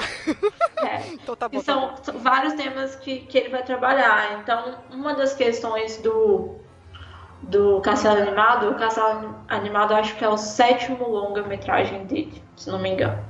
Autoral, né? Porque antes do Náutica ele dirigiu um, um, outro filme também que não é de personagens dele, né? No...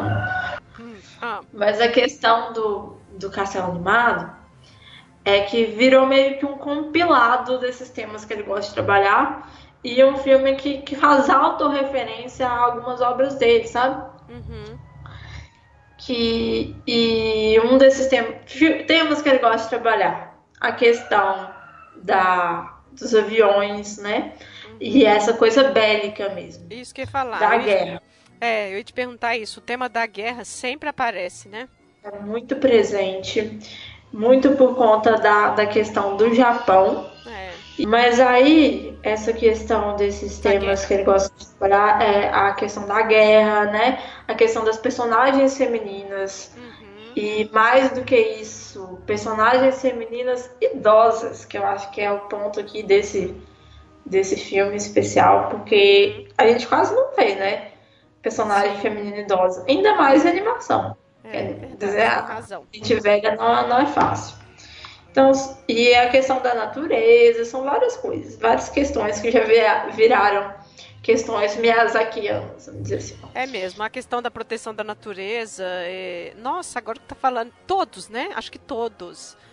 Esse, o caça animado, acho que é um pouco menos, assim, mas ainda assim tem essa fascinação com é, a nossa. paisagem, com é, o ambiente. Tipo, a, é, a portinha de Gales, né? Aquele paraíso terrestre, né, Isso. né? Assim, é, é, realmente. Então essa adaptação é uma adaptação muito adaptada mesmo. Ele pegou esse material de base e falou: a partir disso eu vou fazer o que eu quero. Uhum. E a, o que eu acho interessante é porque a autora gostou da adaptação, Isso. não se incomodou nem um pouco com o fato dele ter tomado tantas liberdades com o material Sim, dela, sabe? É. Ela até gostou disso. Ela fala que os personagens do filme do Miyazaki são muito mais nobres do que os personagens dela, e realmente. Uhum. Porque essa coisa oral é muito elegante, aquela coisa toda, né? É, e no, no, livro dela eu vejo que tem mais essas rixinhas entre os personagens. É. Esse brigão todo por conta dos defeitos e tal. E no, no filme do Miyazaki é uma coisa mais romantizada e tudo. E eu acho que funcionou, que o filme funciona bem por si só. Eu também. Mas eu acho que o filme, em contrapartida, quando você assiste ele a primeira vez, por conta de todas essas subtramas, né, que tem, fica um pouco confuso, eu acho, pelo menos. Não sei se você teve essa impressão, se você lembra a primeira vez que você viu o filme. Então, sabe o que é o negócio? Quando é esses filmes, assim, não é dele, mas assim, animação ou de fantasia, eu já sento para aceitar, sabe? Assim, eu já Ai, o pacto, eu já aceito o pacto ali do fantástico, sabe? Assim, aquilo ali deve ter uma explicação, sabe? Porque tudo tem explicação na fantasia. Mas eu né? vejo não só nessa questão, mas na questão mesmo de trama, sabe? Porque o que acontece? O Miyazaki tem uma forma de trabalho que é um pouco diferente da maioria das pessoas. O que, que, que acontece? Normalmente, quando você vai fazer uma animação, é, você termina o storyboard ou o roteiro, né? E com tudo fechado, você começa a animar. A história tá fechada, você começa a fazer. Miyazaki não. Ele começa a fazer e as pessoas já vão animando, entendeu? Ah, nossa. Então é uma coisa muito arriscada. Mas ele demora muito a fazer os storyboards e tal. E é, é o jeito que funciona pra ele. E ele tem dinheiro pra fazer isso, né? Então, assim. Sim. Porque o que acontece? Por que, esse método é arriscado? Porque às vezes nenhuma história nasce pronta, né? Você tem que ficar voltando ali, ficar lapidando. Como qualquer processo criativo, ele se dá muito mais na edição do que na concepção de fato. Uhum. Porque você tem que ficar retomando, fazer aquilo, ah, isso não tá funcionando. Então volta, ajusta, porque lá no final, blá blá.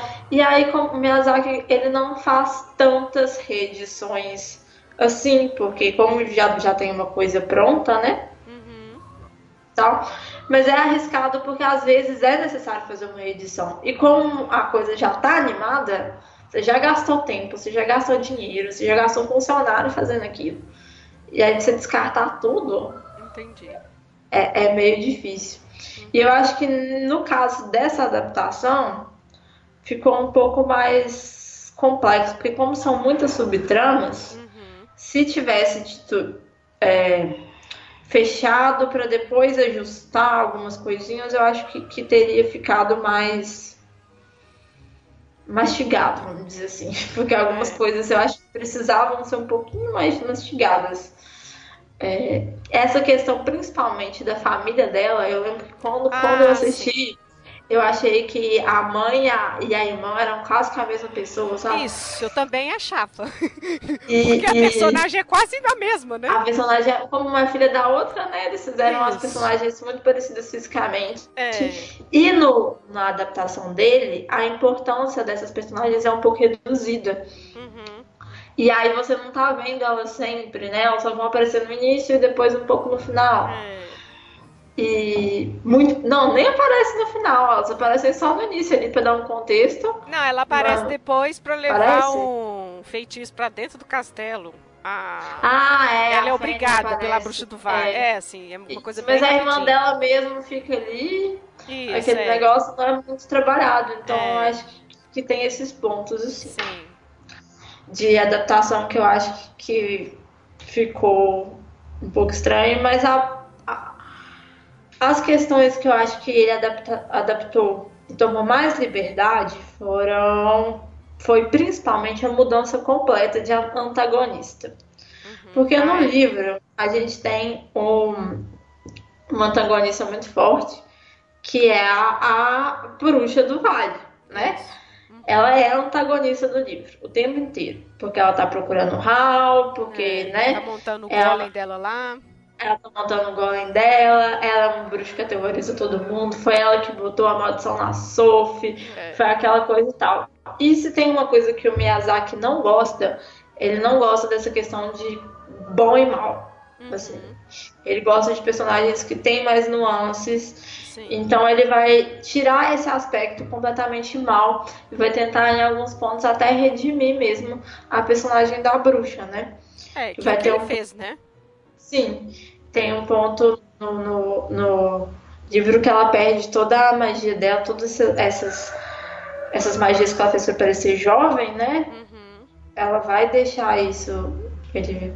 Não, inclusive ela... é genial né, assim, como que ela fica, porque a Sophie, independente da maldição, começa a cuidar dela, né, assim, vai morar isso. no castelo e ela vira uma, uma vovozinha, né, assim, isso é muito Ela vira uma vovozinha, e é muito legal que você tem essa questão do da maldição se revelando muito por conta dela, né? Que ela olha pro fogo e fala, nossa, que fogo lindo! É, eu quero esse fogo pra mim. É. E aí a a as metáforas desse filme são muito literais, né? Do coração ardente da... do coração que literalmente pega fogo, né? Não, e, e ela devolver o coração pro Hall, né? Porque aí a gente vê o pacto, né?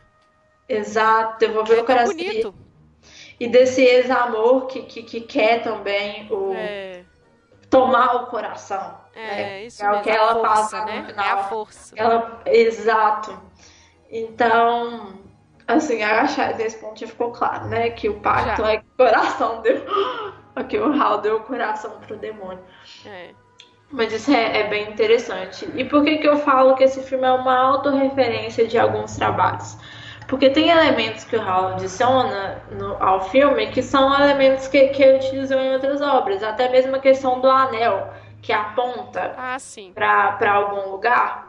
Uhum. É o anel que, que parece muito com a pedra que a Chita usa no Castelo no Céu, que também aponta do mesmo jeito. Ah, tá. Nossa, é mesmo.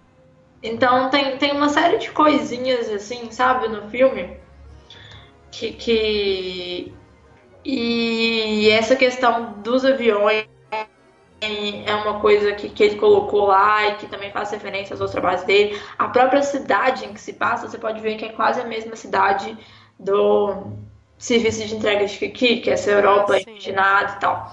É a diferença é que eles fizeram realmente uma, uma, uma viagem. Você falou dessa viagem para Gales, mas o lugar que ele se inspirou foi Colmar, na França.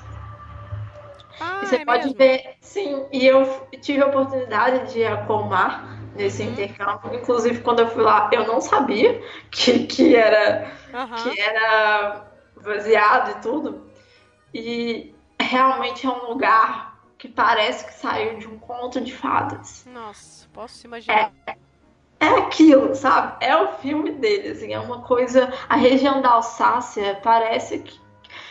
Não, não tem como explicar, parece que vai sair um mago de lá a qualquer momento, sabe? Indo pra, é, indo pra Alemanha, né?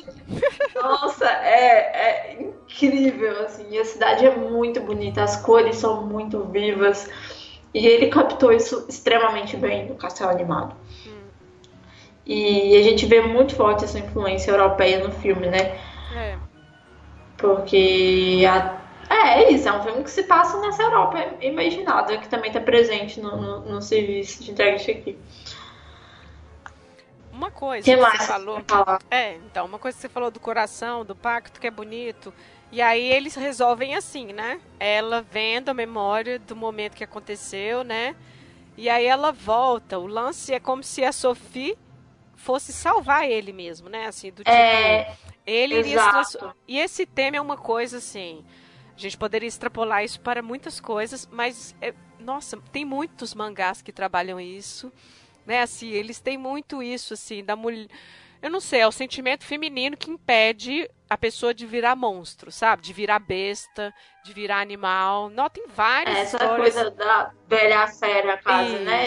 Exatamente, exato. E aí, no filme é isso, assim, ele tá transformando em monstro e uma hora o Caos fala com ele, olha, uma, você tá pegando pesado, uma hora você não vai voltar ao normal de novo.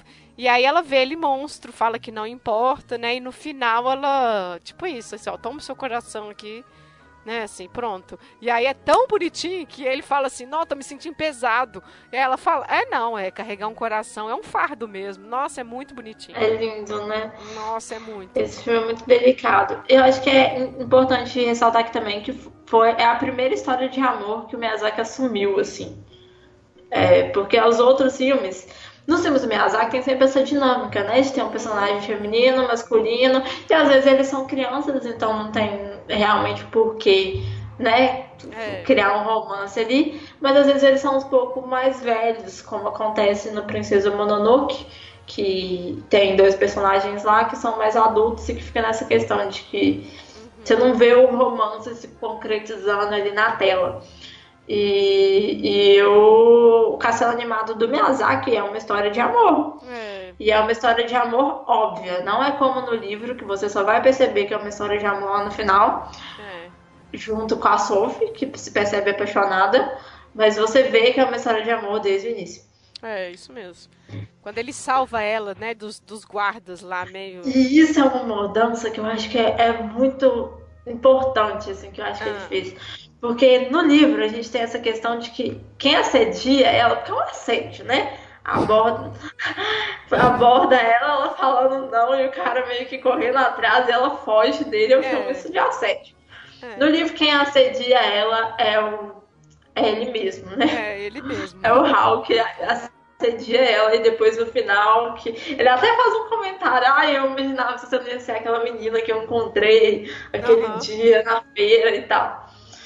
E aí, no filme do Miyazaki, não. Ela é assediada por dois caras e ele aparece, finge que é namorado dela e tira Isso. ela daquela situação. Isso.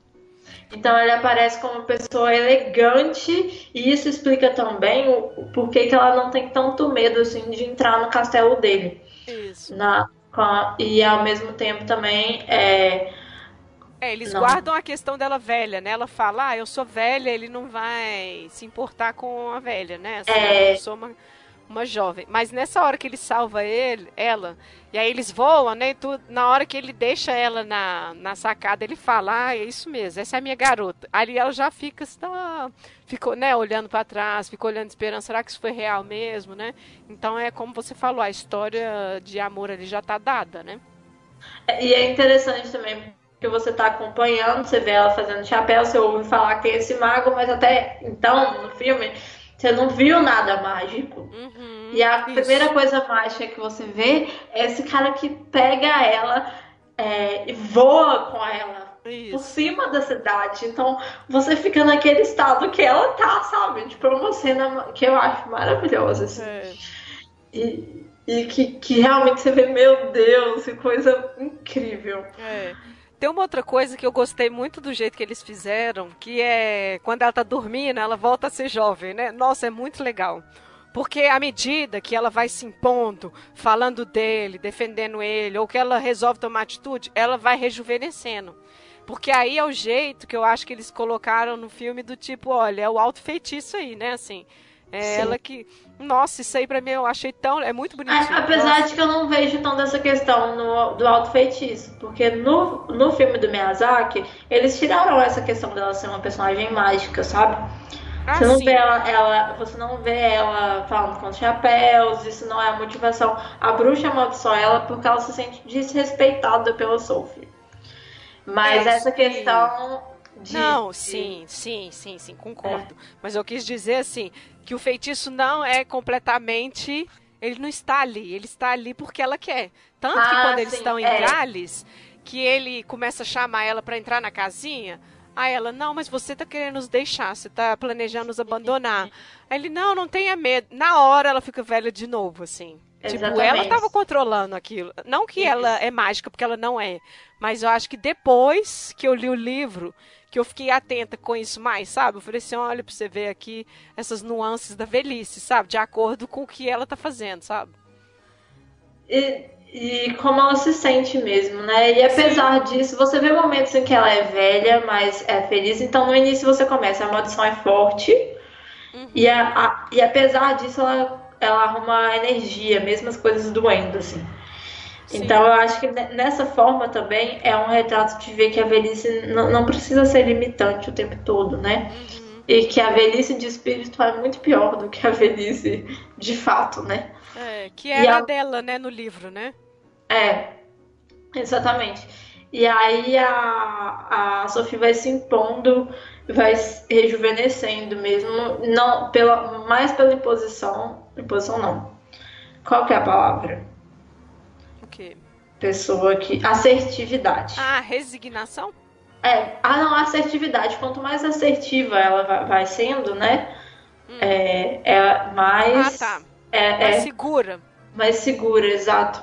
Uhum. Ela vai ficando mais jovem mesmo. É. E aí vem outra questão da, da, das, do filme, que essa segurança teria que vir da aparência, vamos dizer assim, de acordo com a Sofia inicialmente, mas que não precisa, até porque nesse mundo as aparências enganam. Uhum. E enganam completamente. Você tá sempre achando que vai ser uma coisa e é outra. O, o Hal é uma metamorfose ambulante, né? Ele tá sempre modificando ali a aparência dele. É. A bruxa do vale, que parece ser aquela coisa assim, super malvada e tal, depois. Vira uma vovozinha. Vira uma vovozinha. E é. a personagem da Sullivan no livro, né? A Sullivan foi, foi uma coisa muito interessante, porque o Miyazaki resolveu juntar a dois personagens, né? Que é o da preceptora dele e, e o do, do Ben Sullivan, que é outro é. mago da região, um mago famoso, no, na Sullivan. E mudou o é. gênero também, né? Pegou o gênero da preceptora lá. E você vê inicialmente parece uma pessoa muito doce, você vê que na verdade não, que ela apoia a guerra e é. que é uma pessoa dura, né? Então nada é o que parece no mundo é. do Castelo Animado. É isso mesmo. Só depois que ela supera as aparências também que ela vai conseguir ter mais segurança, Sim. ver além das aparências para tudo. É. Eu acho. Sim. Ah, deixa eu ver. Eu acho que. Nossa, é muito bom. Ele é muito bonitinho. Mas realmente, assim, eu já tinha visto várias vezes. E agora, depois do filme, você pega outras. É... Enfim, você vai observar outras coisas, né? Acho que sempre acontece isso, né? depois que a gente lê o livro.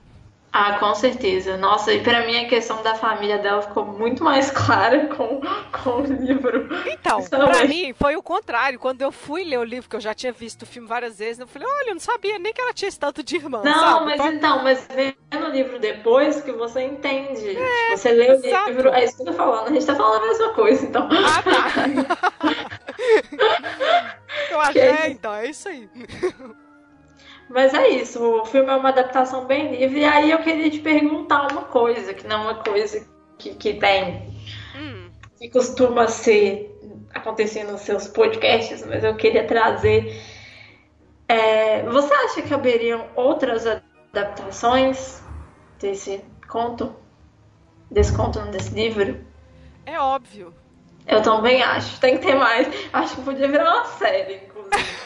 Porque é tanta traminha, sabe? Tanta é. coisa que eu acho que dá até pra esticar. Não, aqui, se, se fizessem filme, eu ia assistir com certeza. Assim, tem um risco de ficar ruim, óbvio, né?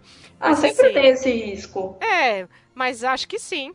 É não que a gente vai ficar comparando. Mas você fala outra animação? Ou, tipo, não, eu penso qualquer, qualquer tipo, tipo de, adaptação. de, adaptação. Porque acho que animação acho que nem compensa fazer, né? Porque o Miyazaki já fez eu isso também? maravilhoso então. É, então. então, qualquer coisa que alguém é.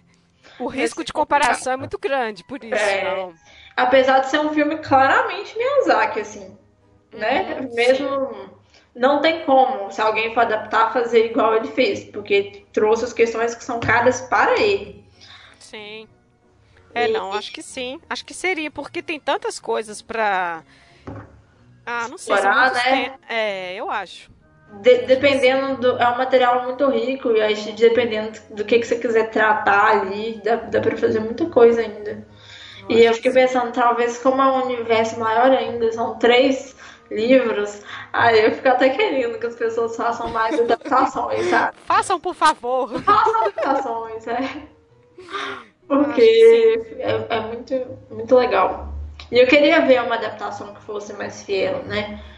Que a questão do, do filme do Miyazaki é que a, o tema da guerra é muito forte. E esse tema é, da então. guerra no livro é secundário. É. A guerra Exatamente. é o grande vilão do filme, né? Não é. Não tem um, um antagonista assim super é. É, outra coisa que você está falando da guerra, que tem os aviões, né? Você já respondeu que era isso que ia falar, porque tem sempre essas naves, esses, esses objetos voadores, né? Nos, nos, nos filmes. Mas um momento, o único momento que tem chuva no, na animação é quando ela, eles brigam, assim. Ela grita com ele quando a cor do cabelo dele muda. Ah, e aí ele fala alguma coisa de beleza e tudo. E aí ela e eu, que nunca fui bonita, fala uma coisa assim. E aí vai, é o único momento que chove e ela fica chorando lá na chuva. É o único momento que ela extravasa mesmo, assim, sabe? E é muito Sim. bonito. Depois eu fiquei pensando nisso, porque o tempo todo ela aceita. Ela fica meio assim, chocada que ficou velha, mas resolve ir embora e tudo, como no livro. Mas depois eu fiquei pensando, foi o único momento que ela explode de verdade, assim, chora e fala a verdade, que é a questão dela, né, assim, a gente já falou disso, da autoestima, da, de ser resignada e tudo, que no livro vira essa questão da beleza, né, assim. E aí eu achei... No livro e no filme, no filme mais do que... No... Isso. Eu acho que no livro, no... filme é mais a questão da beleza. É, no livro tem também, mas é muito comparação, né? E é muito aquela Sim. coisa de, ah, eu sou a mais velha, então eu não sou bonita, eu não sou aquilo. E no, no, no filme é mais ela falando, ah, eu não sou bonita, blá blá. E aí é interessante os detalhezinhos que depois que você lê, você observa. Que a cena dela colocando o chapéu, que é aquele chapéu sem graça, você lembra? Sim. Você, até comentou, falou assim, ah, nossa, eu pareço uma velha.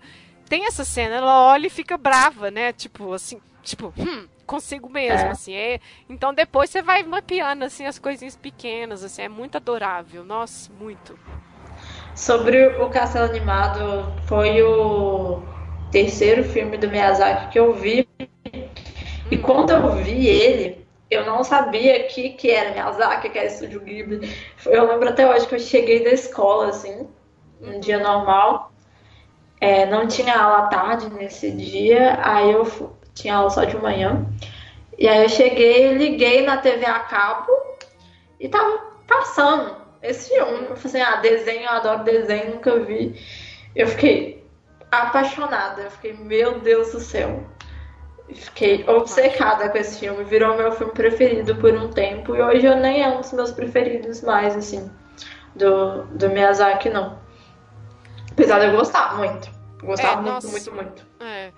Outro que depois eu fui assistir muito. Não assisti muito, mas assisti mais do que eu imaginei que assistiria, porque é muito fofinho. Pônio. Gente, Pônio é muito Ai, adorável. Pônio é lindo. Meu Deus, é muito adorável. E assim, é. aquele mundo aquático é muito legal, assim. Nossa, é lindo ai, demais, né? Nossa, Nossa. maravilhoso.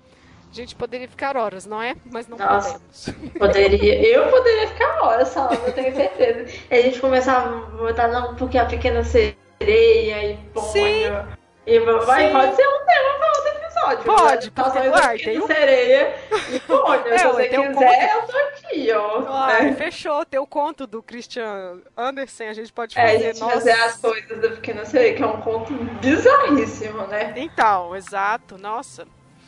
Ai, ótimo. Mais alguma coisa do filme ou você sabe?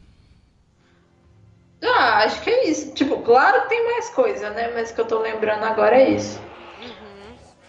Acho que tá ok. Acho que está ok. Podemos passar para indicações? Podemos.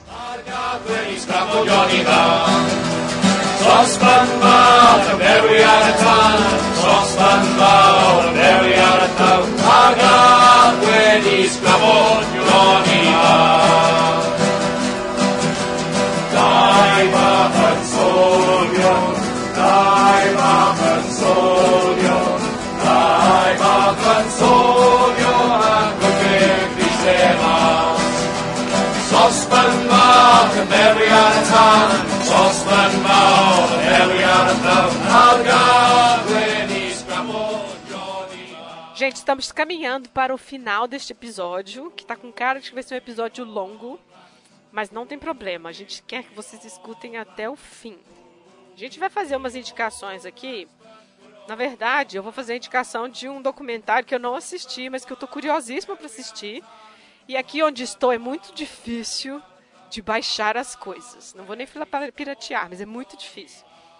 É um documentário de 2016, Never Ending Man, sobre o Hayao Miyazaki, sobre tipo ele aposentou e continua trabalhando, sobre ele Ai, você deve saber isso melhor do que eu. Eles vão apresentar para ele técnicas novas de, de de animação. De ah, animação. na verdade é porque ele resolve fazer um curta-metragem em animação 3D, né? Isso, que é uma que técnica isso. que ele não domina. Isso, exatamente. E aí é, vai acompanhar esse processo é, dele. Exatamente. Eu, pra ser sincera, eu também ainda não assisti esse documentário. É, eu salvei ele para assistir mais tarde, quando ele saiu. E eu perdi o link. Ah, então nunca mais. Não. Eu não, Olha, eu, eu não assisti eu mais. Eu tentei baixar aqui de qualquer jeito, mas os ingleses, como bons piratas do passado, hoje são contra a pirataria, né? Eles eram ah, bons piratas, mas. É. Então, assim, não, tem, não consegui link, não consegui nada. Mas eu vi, eu vi o trailer e fiquei muito interessado. Foi porque ele vai falando assim das dificuldades que parece que tem tudo, mas é tipo o background, né, dele fazendo isso aí, nessa animação 3D. Então acho que para quem curte, né, que ficou interessado, eu acho que é um que pode ser uma coisa legal, né? O que, que você tem Eu acho que vale muito a pena para quem quer também saber mais sobre esse universo da animação, né? Como que é feito e tal, bastidores mesmo. Quem gosta, eu recomendo muito e ver que o Miyazaki é uma pessoa extremamente difícil. É, ele, é, é, ele é muito difícil. Deve ser muito perfeccionista, é muito... será? Ele é exigente demais, sabe? E ele não é delicado. Ah, então, ele é, fala aquilo de uma forma bem direta e tal. Pessoas sensíveis não, não devem trabalhar com ele, não. Entendi. é, eu indico também os extras do DVD do Castelo Animado, para quem tem interesse em animação, porque eles explicam como que eles animaram o castelo. E uma coisa, ah, é, isso é uma coisa importante que eu devia ter falado lá na hora do, da adaptação, hum. é que no, na adaptação do Miyazaki, o castelo animado é um personagem, praticamente, Sim. né? É. Ele é muito importante, assim. E ele se movimenta como um personagem. É um peixe com e... pernas, parece. É, exato, exa tem uma orelha, tem tudo, tem uns pés de galinha, Isso. né? E a Diana Wynne Jones, ela fala que quando ela imaginou o castelo, ela imaginou algo completamente diferente, assim. E até isso é interessante. Sim. Ela imaginou que ele meio que flutuasse, sabe? Um ah, pouco acima tá. do chão, fosse um castelo. E ele fez o castelo virar um, um monte de lixo, é, com umas casas acopladas, com os pés de galinha, mas ficou bem interessante. Não, muito bom. E aí eles mostram como que eles incorporaram é, a técnica de animação 3D digital junto com a animação tradicional, né, do papel, babá, como que eles fizeram isso. Hum. É bem legal. Legal. É... Deixa eu ver, tem outros documentários e eu recomendo demais os outros filmes do, do Miyazaki, mas também dos outros diretores do Estúdio Ghibli. Uhum. Então fica aqui minha recomendação dos filmes do, do Estúdio Ghibli, em especial aqui o serviço de entrega de Kiki, porque acho que foi o que a gente comentou mais, né? É. No, Sabe Durante qual que eu assisti por acaso e eu adorei? Pômpoco. Eu não sei se é Pômpoco ah, ou esse Pompoco, é o sei lá. Chininho, só é? É, é tipo... Chininho, tá? Isso. Eu falei que esse é o único que ainda não... não... não é? Isso, exato. Exatamente. O Pômpoco... O Porco Rosso, eu, eu assisti, ok, não é meu preferido, é ok. Nossa, eu amo esse filme, eu adoro. É, eu lembro. É, o serviço que, que acho que tá entre os meus preferidos.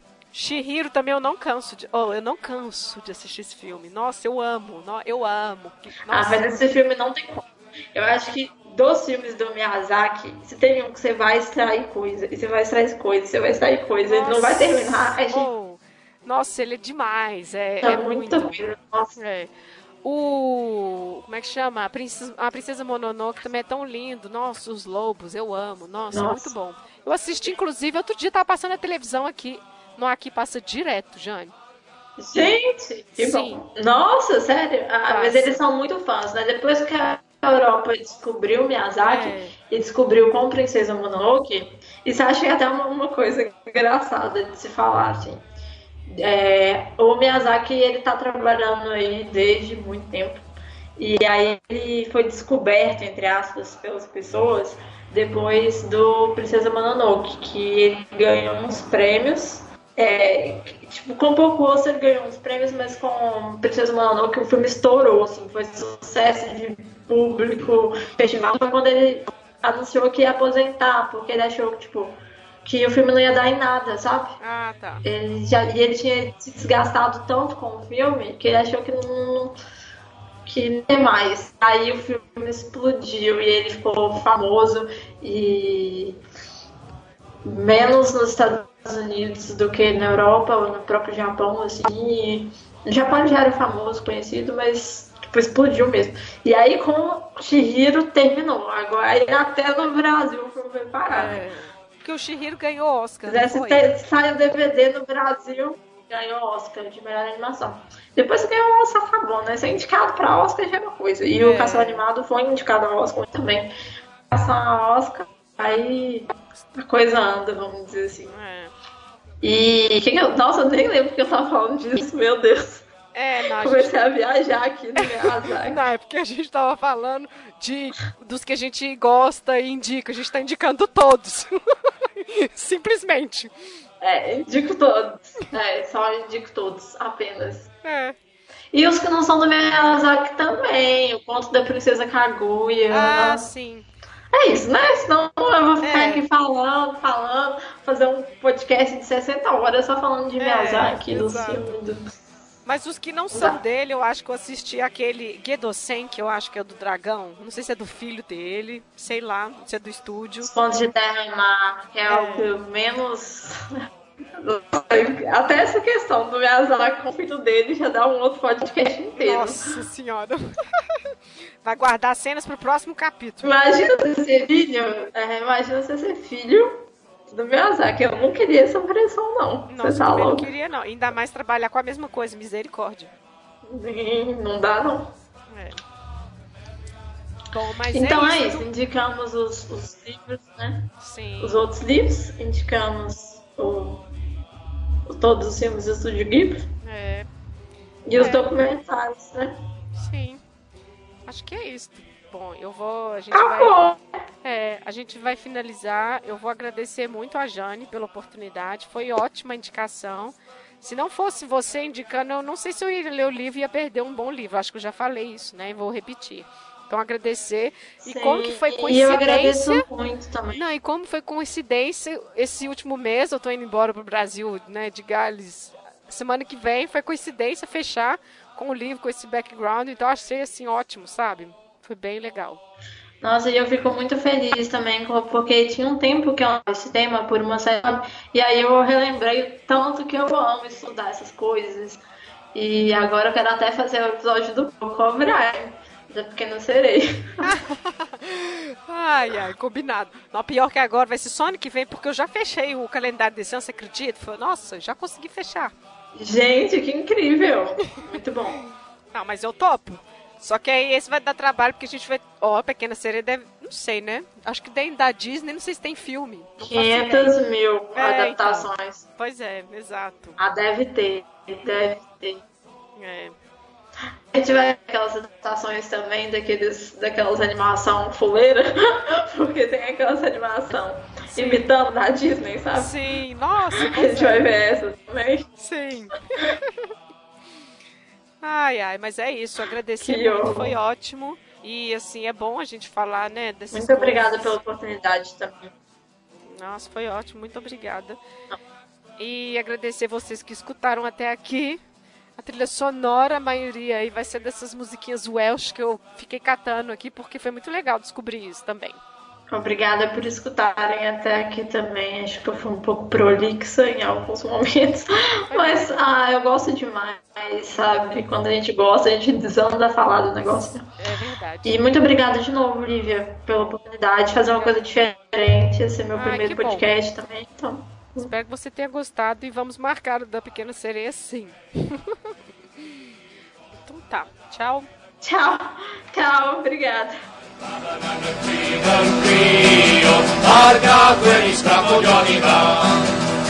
Sospan bawr yn berwi ar y tân, sospan bawr yn berwi ar y tawn, a gael wedi sgrafod, Johnny Bawr.